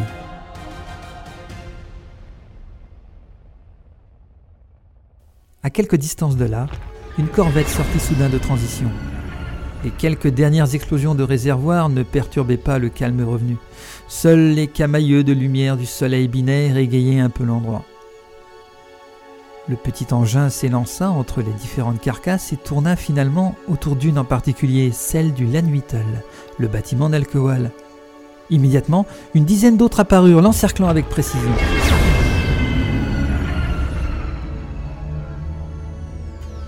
Lorsqu'une onde d'énergie vibra soudain entre eux, un vortex se matérialisa, emportant le Lanuitel ainsi que quelques débris supplémentaires vers une destination inconnue.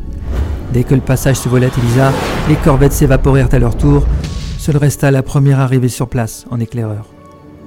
Son pilote recevait une nouvelle série d'instructions de la part de son empereur Dieu et déjà, dans le fond du cockpit, le sarcophage sacré se mettait à clignoter, preuve de l'éveil prochain d'un avatar. Il valida les coordonnées qui venaient de s'afficher et s'élança en transition.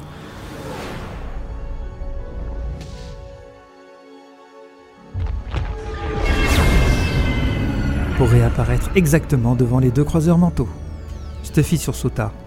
S'il s'attendait à une autre violente attaque de ses ennemis, ce petit bout de vaisseau solitaire ne figurait pas dans ses meilleurs pronostics.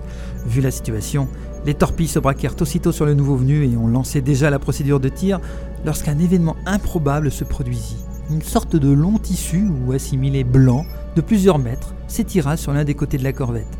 Stuffy coupa immédiatement l'alimentation des tubes, bloquant ainsi les systèmes sur place à une poignée de secondes leur mise à feu.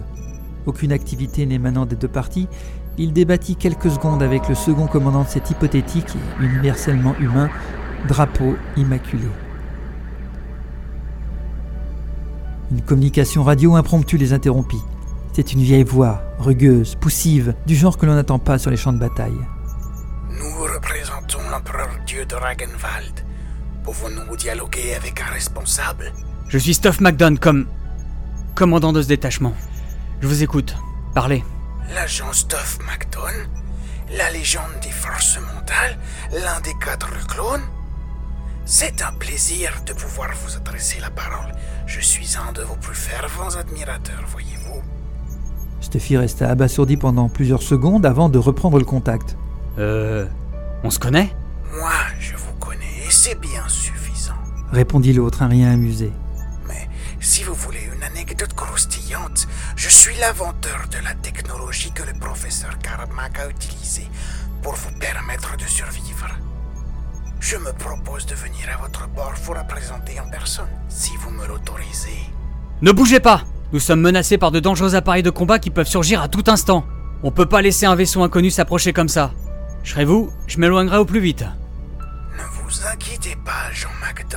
Ils sont loin. Lorsque vous en avez détruit un, leur haut commandement a pris peur de perdre encore ses prototypes. Il a préféré les rappeler. Ce qui en soi peut être considéré comme une grande victoire pour vous. Qu'est-ce qui nous prouve que vous dites la vérité? S'enhardit Stuffy, acceptant difficilement cette soi-disant apparition miracle d'un empereur dieu. Je sais exactement où est l'Exode. Je connais très bien Fabio Uli, le frère de votre ami Arato, et beaucoup d'Exodés. Je peux vous faire arriver à eux avant le reste de la flotte du chancelier suprême. Marquant une petite pause pour laisser son auditoire absorber ces informations, la voix reprit. Je suis au fait de beaucoup de choses à votre sujet, agent McDon. Suffisamment pour comprendre ce que vous faites ici et vous offrir la confiance d'un dieu. Ce n'est pas rien. Sachez en profiter. Puis-je venir à votre bord maintenant?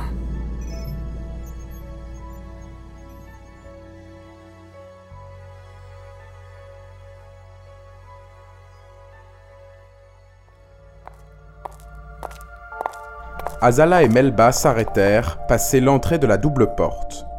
Elles se retrouvaient de nouveau dans le bureau de la parlementaire Loxa pour un second tête-à-tête. Cette fois-ci, pas de petit déjeuner prévu. La maîtresse officieuse de la République Nalkewal les attendait assises dans son fauteuil, le dos droit, sanglée, dans une tenue sombre saillante, totalement différente de celle de leur précédente rencontre. Les deux femmes notèrent immédiatement les petits symboles géométriques sur les épaules et le torse. Même son foulard bien ajusté arborait une marque colorée sur le côté gauche. Cette tenue faisait furieusement penser à un uniforme militaire. De responsable d'un parti extrémiste, Loxa se transformait en chef de guerre. Ne sous-estime jamais l'orgueil et la cupidité des hommes, ma chérie. Ils font partie des plus puissantes variables de nos sociétés, qu'elles viennent. Lui avait un jour soutenu en aparté son père, le roi Magnam IV, alors qu'un groupe de représentants barbanes venait quémander des subsides.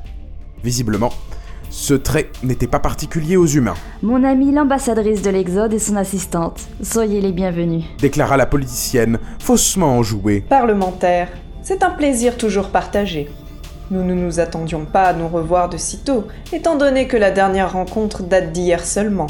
Les journées de Tilchiti ont beau être plus courtes que sur Veora, la symbolique reste la même. Fit l'autre en levant un index en signe de négation. Ne me parlez pas de notre bien le plus précieux que vos ancêtres nous ont dérobé il y a bien trop longtemps. C'est d'ailleurs une partie du sujet pour lequel je voulais vous recevoir. Mais installez-vous donc. Elle présenta d'un signe les deux fauteuils face à son bureau et patienta qu'Azala et Melba soient assises pour poursuivre. Nous avons beaucoup réfléchi à vos remarques et conseils, et nous avons d'ores et déjà tenté d'en appliquer quelques-uns.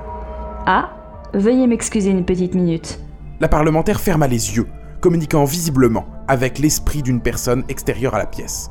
Azala en profita pour noter les changements depuis leur dernière visite. La table déjeuner n'était plus là, ni les chaises, et l'on avait réparé le miroir derrière l'Oxa. Le plus remarquable fut les tableaux holographiques qui n'affichaient désormais que des cartes spatiales, des positions d'armada et des tracés délimitant zones et trajectoires. Les scènes nostalgiques avaient cédé la place aux batailles bien concrètes. Du coin de l'œil, la princesse surprit Melba à détailler également une des représentations, plus particulièrement un des coins inférieurs droits où brillait un petit point rouge. Azala tenta de le situer par rapport au centre, représentant Tilchiti. Selon l'inscription à côté, la distance était grande avec la position qui intéressait Melba. De quoi pouvait-il s'agir? Soudain elle comprit. C'était une planète qui tournait autour d'une étoile à faible intensité, d'après les quelques informations qu'elle pouvait traduire. Antares 4, nommé Kalpalco par les Nalkewal, se trouvait donc en bordure de la zone que la République considérait comme dépendant plus ou moins d'elle. Cela représentait un mauvais point pour l'avenir, même si présentement, aucune escadre ou aucun bâtiment quelconque ne semblait se diriger ou surveiller cet endroit. En fait, toutes les forces Nalkewal se regroupaient plus haut, à faible distance d'une masse lumineuse du multiples positions qui s'enfonçait, telle une flèche dans la moitié gauche de la carte, l'armada de Pophéus. Donc, Reprit Loxa, en ramenant brusquement Azala autour de la table. Depuis combien de temps avait-elle cessé son message et les observait-elle? Elle tentait certainement de décrypter encore et toujours les pensées de la princesse. Semblant ne pas remarquer la réaction d'Azala, la parlementaire poursuivit. je vous ai fait venir car nous considérons que vous aurez un rôle à jouer dans la suite du plan que nous avons établi. Je dois d'ailleurs vous féliciter. Le comité de salut public s'est révélé sensible à votre discours prononcé devant la représentation nationale. Vos capacités d'oratrice ainsi que votre fidélité à Madame Melba vous ont même valu des éloges. Vous m'envoyez flatter. Répondit prudemment Azala. Et quelles sont les grandes lignes de votre plan? Chaque chose en son temps. Vous l'apprendrez assez tôt. Par ailleurs, on m'avertit que la séquence de séparation est prête à être exécutée. Verrouillons donc nos ceintures. C'est une simple mesure réglementaire, nous ne devrions rien ressentir. Melba fut la première à extirper les deux lanières de chaque côté de son assise. Une fois les attaches magnétiques refermées, elle se pencha pour aider sa voisine, lui murmurant tout bas. Regardez les supports de nos fauteuils. Azala remarqua qu'en effet, ils se retrouvaient comme fondus dans le sol, alors qu'ils étaient mobiles sur des dispositifs de lévitation à leur arrivée. Au même moment, une infime secousse parcourut la pièce, puis ce fut tout. Face à elle, Loxa demeurait imperturbable, un discret sourire de façade affiché pour la forme. Elle profitait de ce qu'elle considérait comme un temps libre pour ranger quelques documents et dossiers sur sa table. Ce ne fut que lorsqu'elle referma le tiroir sur les petits blocs de mémoire qu'Azala posa enfin la question. Que se passe-t-il? Des ceintures? Une secousse? Cet uniforme? Loxa? Nous avions décidé de nous parler honnêtement, je pensais. N'est-ce plus le cas? Oh Je croyais pas avoir besoin d'apporter des explications, c'est quelque chose d'assez commun sur Tilkilti. déclara-t-elle d'une voix faussement compatissante. Laissez-moi vous éclairer. Que de mesquinerie, se dit Azala. Mais elle n'eut guère le temps de creuser plus le sujet que la Nalkehal appuyait sur un petit bouton caché sous son bureau. Immédiatement, le miroir et les deux grandes représentations s'effacèrent pour laisser place à l'espace extérieur. La princesse se raidit, ce qui eut pour effet d'accentuer le sourire de Loxa avant de comprendre. De chaque côté, on pouvait voir s'étendre l'immense capitale administrative et économique de la République. Des bâtiments amassés les uns sur les autres, dans une logique d'emboîtement plus que d'esthétisme, clignotés de mille feux, face à l'infini, d'où quelques lumières fugitives pulsaient parfois à l'occasion de sorties de transition. Melba posa des mots sur ce qu'elle parvenait à comprendre. Nous nous déplaçons. Votre bureau est-il une forme de navette spatiale? Bien pratique, dites donc. En fait, Répondit Loxa, en maîtresse d'école. tout Il City est conçu ainsi depuis les origines. Si nous en avions eu le temps, je vous aurais personnellement fait visiter la vieille ville, le centre historique de la cité. Vous auriez pu admirer les vaisseaux de nos ancêtres qui avaient servi de structure de base pour approcher Tsinkakui et Kintantorak, les deux astéroïdes sur lesquels s'est construite la capitale. Malheureusement, notre programme est trop chargé dorénavant. Azalanta avec une certaine appréhension qu'il n'était plus question de revenir sur place pour une future séance touristique. Que projetaient donc leurs hôtes? Les yeux de la Nalqueval s'agrandirent, tandis que le chatouillement dans les tréfonds de l'esprit de la princesse reprit de plus belle. L'autre lisait en elle comme un livre ouvert. Viendra un jour où la structure des pensées humaines serait finalement accessible à ceux de sa race. Et alors Loxa poursuivit, ayant visiblement compris la thématique générale des réflexions de son invité. Vos effets ont d'ores et déjà été transférés sur une navette qui nous accompagne. Vous serez installé proche de mes quartiers sur notre destination. Nous aurons tant de choses à partager. Pourquoi cette dernière phrase fit-elle frémir Azala Était-ce le sourire carnassier de la politicienne? Et cette destination? Intervint Melba. Quelle est-elle? Normalement, vous devriez la voir derrière moi. Elle se trouve sur une partie de nos chantiers de rénovation, les autres se situant ailleurs, dans le cercle de Rabbit. Je n'aperçois que quelques lumières. Nous sommes encore loin. Constata la lacaille Daimon. Certes. Oh, tenez.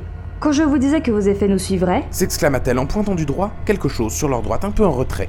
La navette en question n'avait absolument rien d'exceptionnel. Il s'agissait d'un modèle standard, de la taille d'un chasseur, mais sans le profil de ce dernier. Le spectacle derrière les deux appareils, par contre, donnait la pleine mesure des dimensions de Tilchiti. La mégapole éclairait littéralement tout ce qui traversait l'espace environnant avec l'intensité d'une petite lune réverbérant le soleil. Ses plus hautes tours ne représentaient rien de plus que de légères excroissances dans sa masse, au même titre que les immenses docks spatiaux où plusieurs croiseurs de Pophéus pourraient se poser côte à côte. La ville géante poursuivait d'ailleurs son expansion, comme en témoignaient les constructions au pôle encore dénudé des deux astéroïdes. Le bureau de Loxa vira sur bâbord, suivi par la seconde navette, et l'écran miroir projeta alors une toute autre image de ce qui se trouvait face à eux. La vision troubla Azala et sa garde du corps, qui murmura à son intention Madame, ça ressemble énormément à ce que décrivaient les rapports des premières rencontres de l'Exode avec la République Nalkewal. Est-ce ce gigantesque vaisseau vers lequel nous nous dirigeons demanda la princesse aussi simplement que la situation le lui permettait. tout à fait. Répondit orgueilleusement Loxa. Nous le nommons le Calcati. C'est la fierté de notre flotte. Il va désormais être notre nouveau lieu de vie à toutes trois. C'est une forteresse plus à même d'assurer notre sécurité en cette période de frayeur. On dirait qu'il a rencontré tout de même quelques problèmes récemment. nota perfidement Melba. En effet, sur tout le flanc avant droit, fourmillaient de très nombreux systèmes automatiques de réparation. Plus elle s'approchait du géant de l'espace, de la taille de deux, voire probablement de trois transporteurs, plus les cicatrices prenaient elles aussi des proportions dantesques. Même Azala, peu rompue à l'étude des structures de coque, savait reconnaître les parties remises à neuf de celles d'origine, et ce qu'avait subi ce Calcatli dépassait les dommages communs. Les dimensions étant ce qu'elles étaient, d'immenses projections de soudure et autres découpes ne représentaient, à l'échelle du formidable engin, que de petites étincelles dans un feu de cheminée. La princesse estimait à vue d'œil qu'un tiers des chantiers de rénovation avaient été réquisitionnés pour les réparations de ce monstre, avec tout ce que cela a engagé comme ressources. C'est un travail titanesque. Ne put-elle s'empêcher de reconnaître à faible voix. Elba hocha positivement la tête quand Loxa se redressait légèrement, sous une nouvelle bouffée de fierté. La parlementaire Nalkewal reprit la parole. Il sera de nouveau opérationnel d'ici quelques cycles. Notre République s'est engagé les moyens nécessaires à l'accomplissement de ses plans. C'est aussi cela, la frayeur? Interrogea Azala, ayant déjà une idée de la réponse. Loxa considéra la princesse quelques secondes. Comme si elle complétait petit à petit un profil psychologique en vue de monter un dossier. C'est un concept politique qui consiste à mettre en accusation ceux que l'on appelle les ennemis de la République et les suspects. Notre patrie est en danger à la suite du passage de vos amis, à la trahison de Ragenwald et à l'invasion de ses humains mentaux. Plus personne ne peut être neutre. Chaque citoyen se doit de tout donner pour la survie commune. Je vois. Commenta pensivement Azala. Donc, être absent à son travail. Est considéré comme un acte de rébellion contre la cause. S'enhardit soudain Loxa en frappant du poing sur la table. L'amiral Watt est auprès des armées afin de purger le haut commandement et de lutter contre les accapareurs. Il y a trop de rumeurs et de défaitisme dans notre grande nation. Nous devons réagir et nous ressaisir. Mais pour cela, les espions, les menteurs et les traîtres à la solde de Ragenwald doivent être débusqués et écrasés sans aucune pitié. Il en va de notre survie.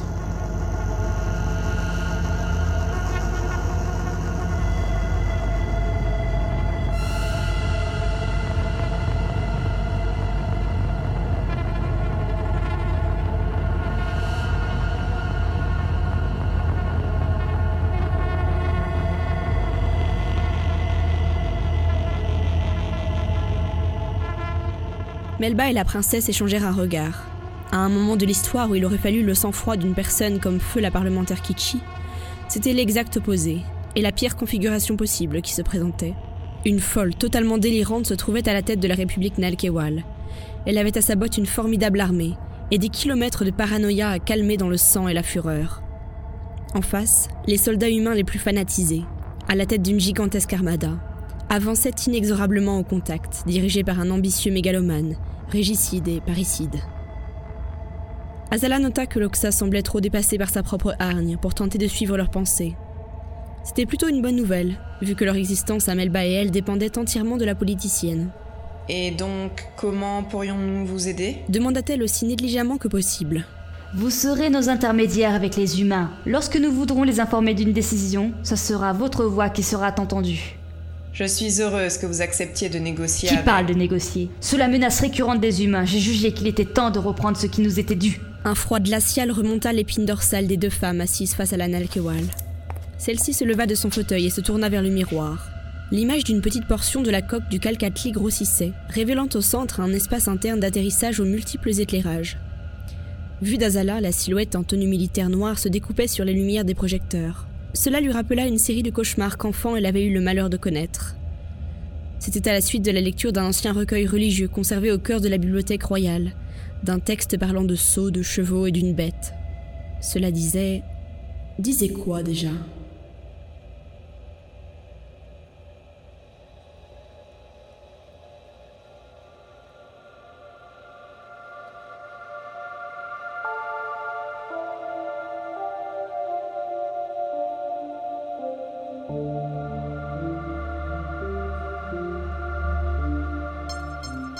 Un petit avertisseur clignota, et Loxa se retourna presque par dépit pour le presser.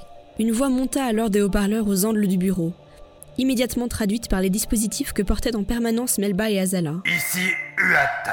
Amiral, c'est une bonne surprise. J'ai justement face à moi nos deux invités, à qui je venais d'expliquer à grande train nos projets concernant Veora. Pouvez-vous nous confirmer que les lignes de production fonctionnent? Oui, madame. J'appelais à ce sujet. Les crédits ont été multipliés par deux et je suis fier de vous annoncer que les ouvriers font preuve d'un patriotisme exalté au vu du danger que nous courons. Les cadences n'ont jamais été aussi élevées et j'ai devant moi la quatrième unité de fabrication des LAN Whittle. Parfait. Vous entendez? Chuchota Loxa à ses deux hôtes sur le ton de la confidence. Quatre unités de production conçues en moins d'un cycle et demi. Et pouvez-vous expliquer à nos invités en quoi cela consiste? Je vois sur leur visage qu'elles ont hâte d'en comprendre les implications. D'ici deux cycles, ce seront 40 LAN Whittle qui seront prêts à partir au combat. Puis 80 dès le cycle suivant. Puis encore 120 unités. Finalement, 160 nouveaux appareils sortiront à chaque cycle lorsque nos lignes de production tourneront à plein régime. On sentait clairement que le haut gradé vivait son rêve d'enfant, à aligner ainsi les chiffres vertigineux. Loxa poursuivait le questionnement dans une sorte de comédie préparée à la seule intention de Melba et Azala. Tous deux semblaient y prendre une satisfaction qui paraîtrait puérile, s'il ne s'agissait de personnages si importants. Et les réserves suffiraient-elles compte tenu des événements de Chilico Réponse oui. Et les marins expérimentés supervisaient-ils la formation des nouvelles recrues? Réponse oui, bien sûr, etc., etc. Deux des quatre. Cette remarque jaillit de l'esprit d'Azala telle une murène cigale des profondeurs, suivie par le fameux paragraphe qui l'avait tant traumatisé durant sa jeunesse.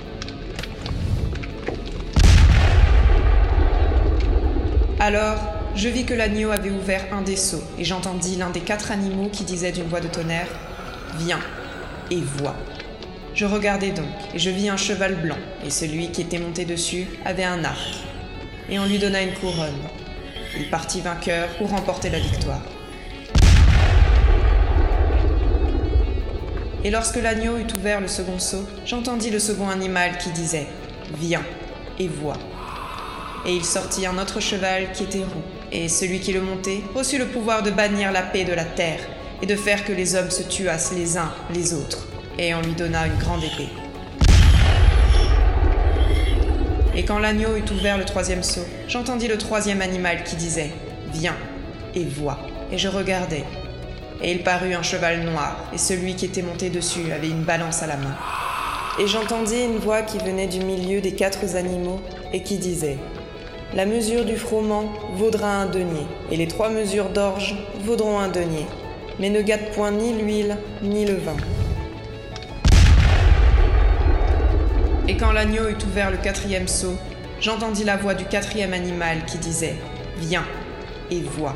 Et je regardai, et je vis paraître un cheval de couleur pâle, et celui qui était monté dessus se nommait la mort, et l'enfer le suivait. Et le pouvoir leur fut donné sur la quatrième partie de la terre pour faire mourir les hommes par l'épée, par la famine, par la mortalité et par les bêtes sauvages de la terre.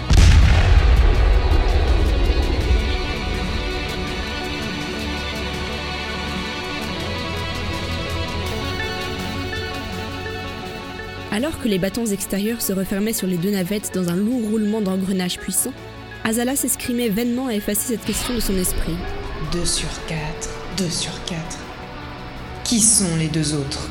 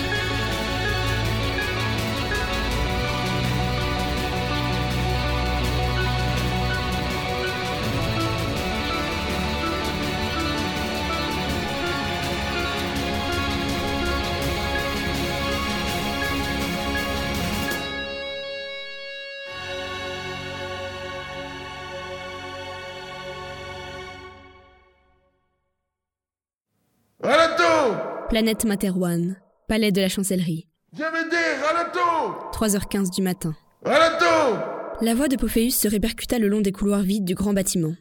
La souffrance tiraillait chacune des syllabes prononcées, suffisamment fort pour entraîner le réveil en sursaut du premier cercle de secrétaires particuliers. Ralato Hurla encore Pophéus. Ralato Rapidement, un branle-bas de combat illumina toute l'aile du palais. On accourait, armé ou non, vers la chambre centrale, où résidait le maître de ces lieux. La serrure était fermée à clé, mais personne ne répondant aux appels et les hurlements se poursuivant, décida d'enfoncer la porte. Laisse-moi, Laisse-moi Sous la pression de plus d'une dizaine de personnes, le battant céda dans un craquement déchiré, et tous pénétrèrent dans la pièce. Il faisait sombre. Seuls des pleurs à demi étouffés indiquaient la position du chancelier. Mais une étrange odeur âcre remplissait l'air ambiant, à le rendre suffocant aux nouveaux arrivants. Lorsque le premier secrétaire activa le contacteur près de l'entrée, l'horreur de la scène les frappa brutalement.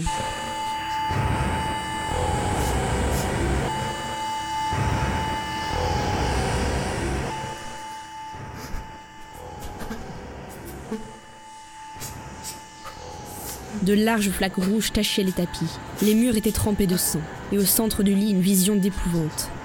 Un corps gisait, abominablement mutilé, les bras en croix, s'offrant à la vue de tous, telle une fleur écarlate. Sa peau avait été arrachée, ses viscères déchirés à coups de dents, certains organes pendaient sur les côtés, ses intestins étaient étendus jusqu'au pied du sommier. Ceux qui ne s'enfuirent pas immédiatement de terreur ou pour vomir à l'extérieur tournèrent leur regard vers la forme recroquevillée dans l'angle, à demi cachée sous une partie du drap gorgé de sang. Le chancelier Pophéus, nu, les yeux grands ouverts à la limite de l'affolement, mastiquait nerveusement un morceau du foie de la capitaine Fakir.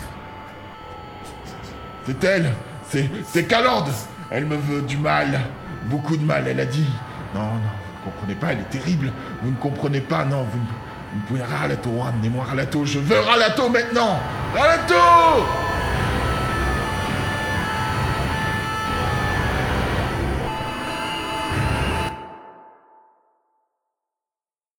Fin du chapitre 28.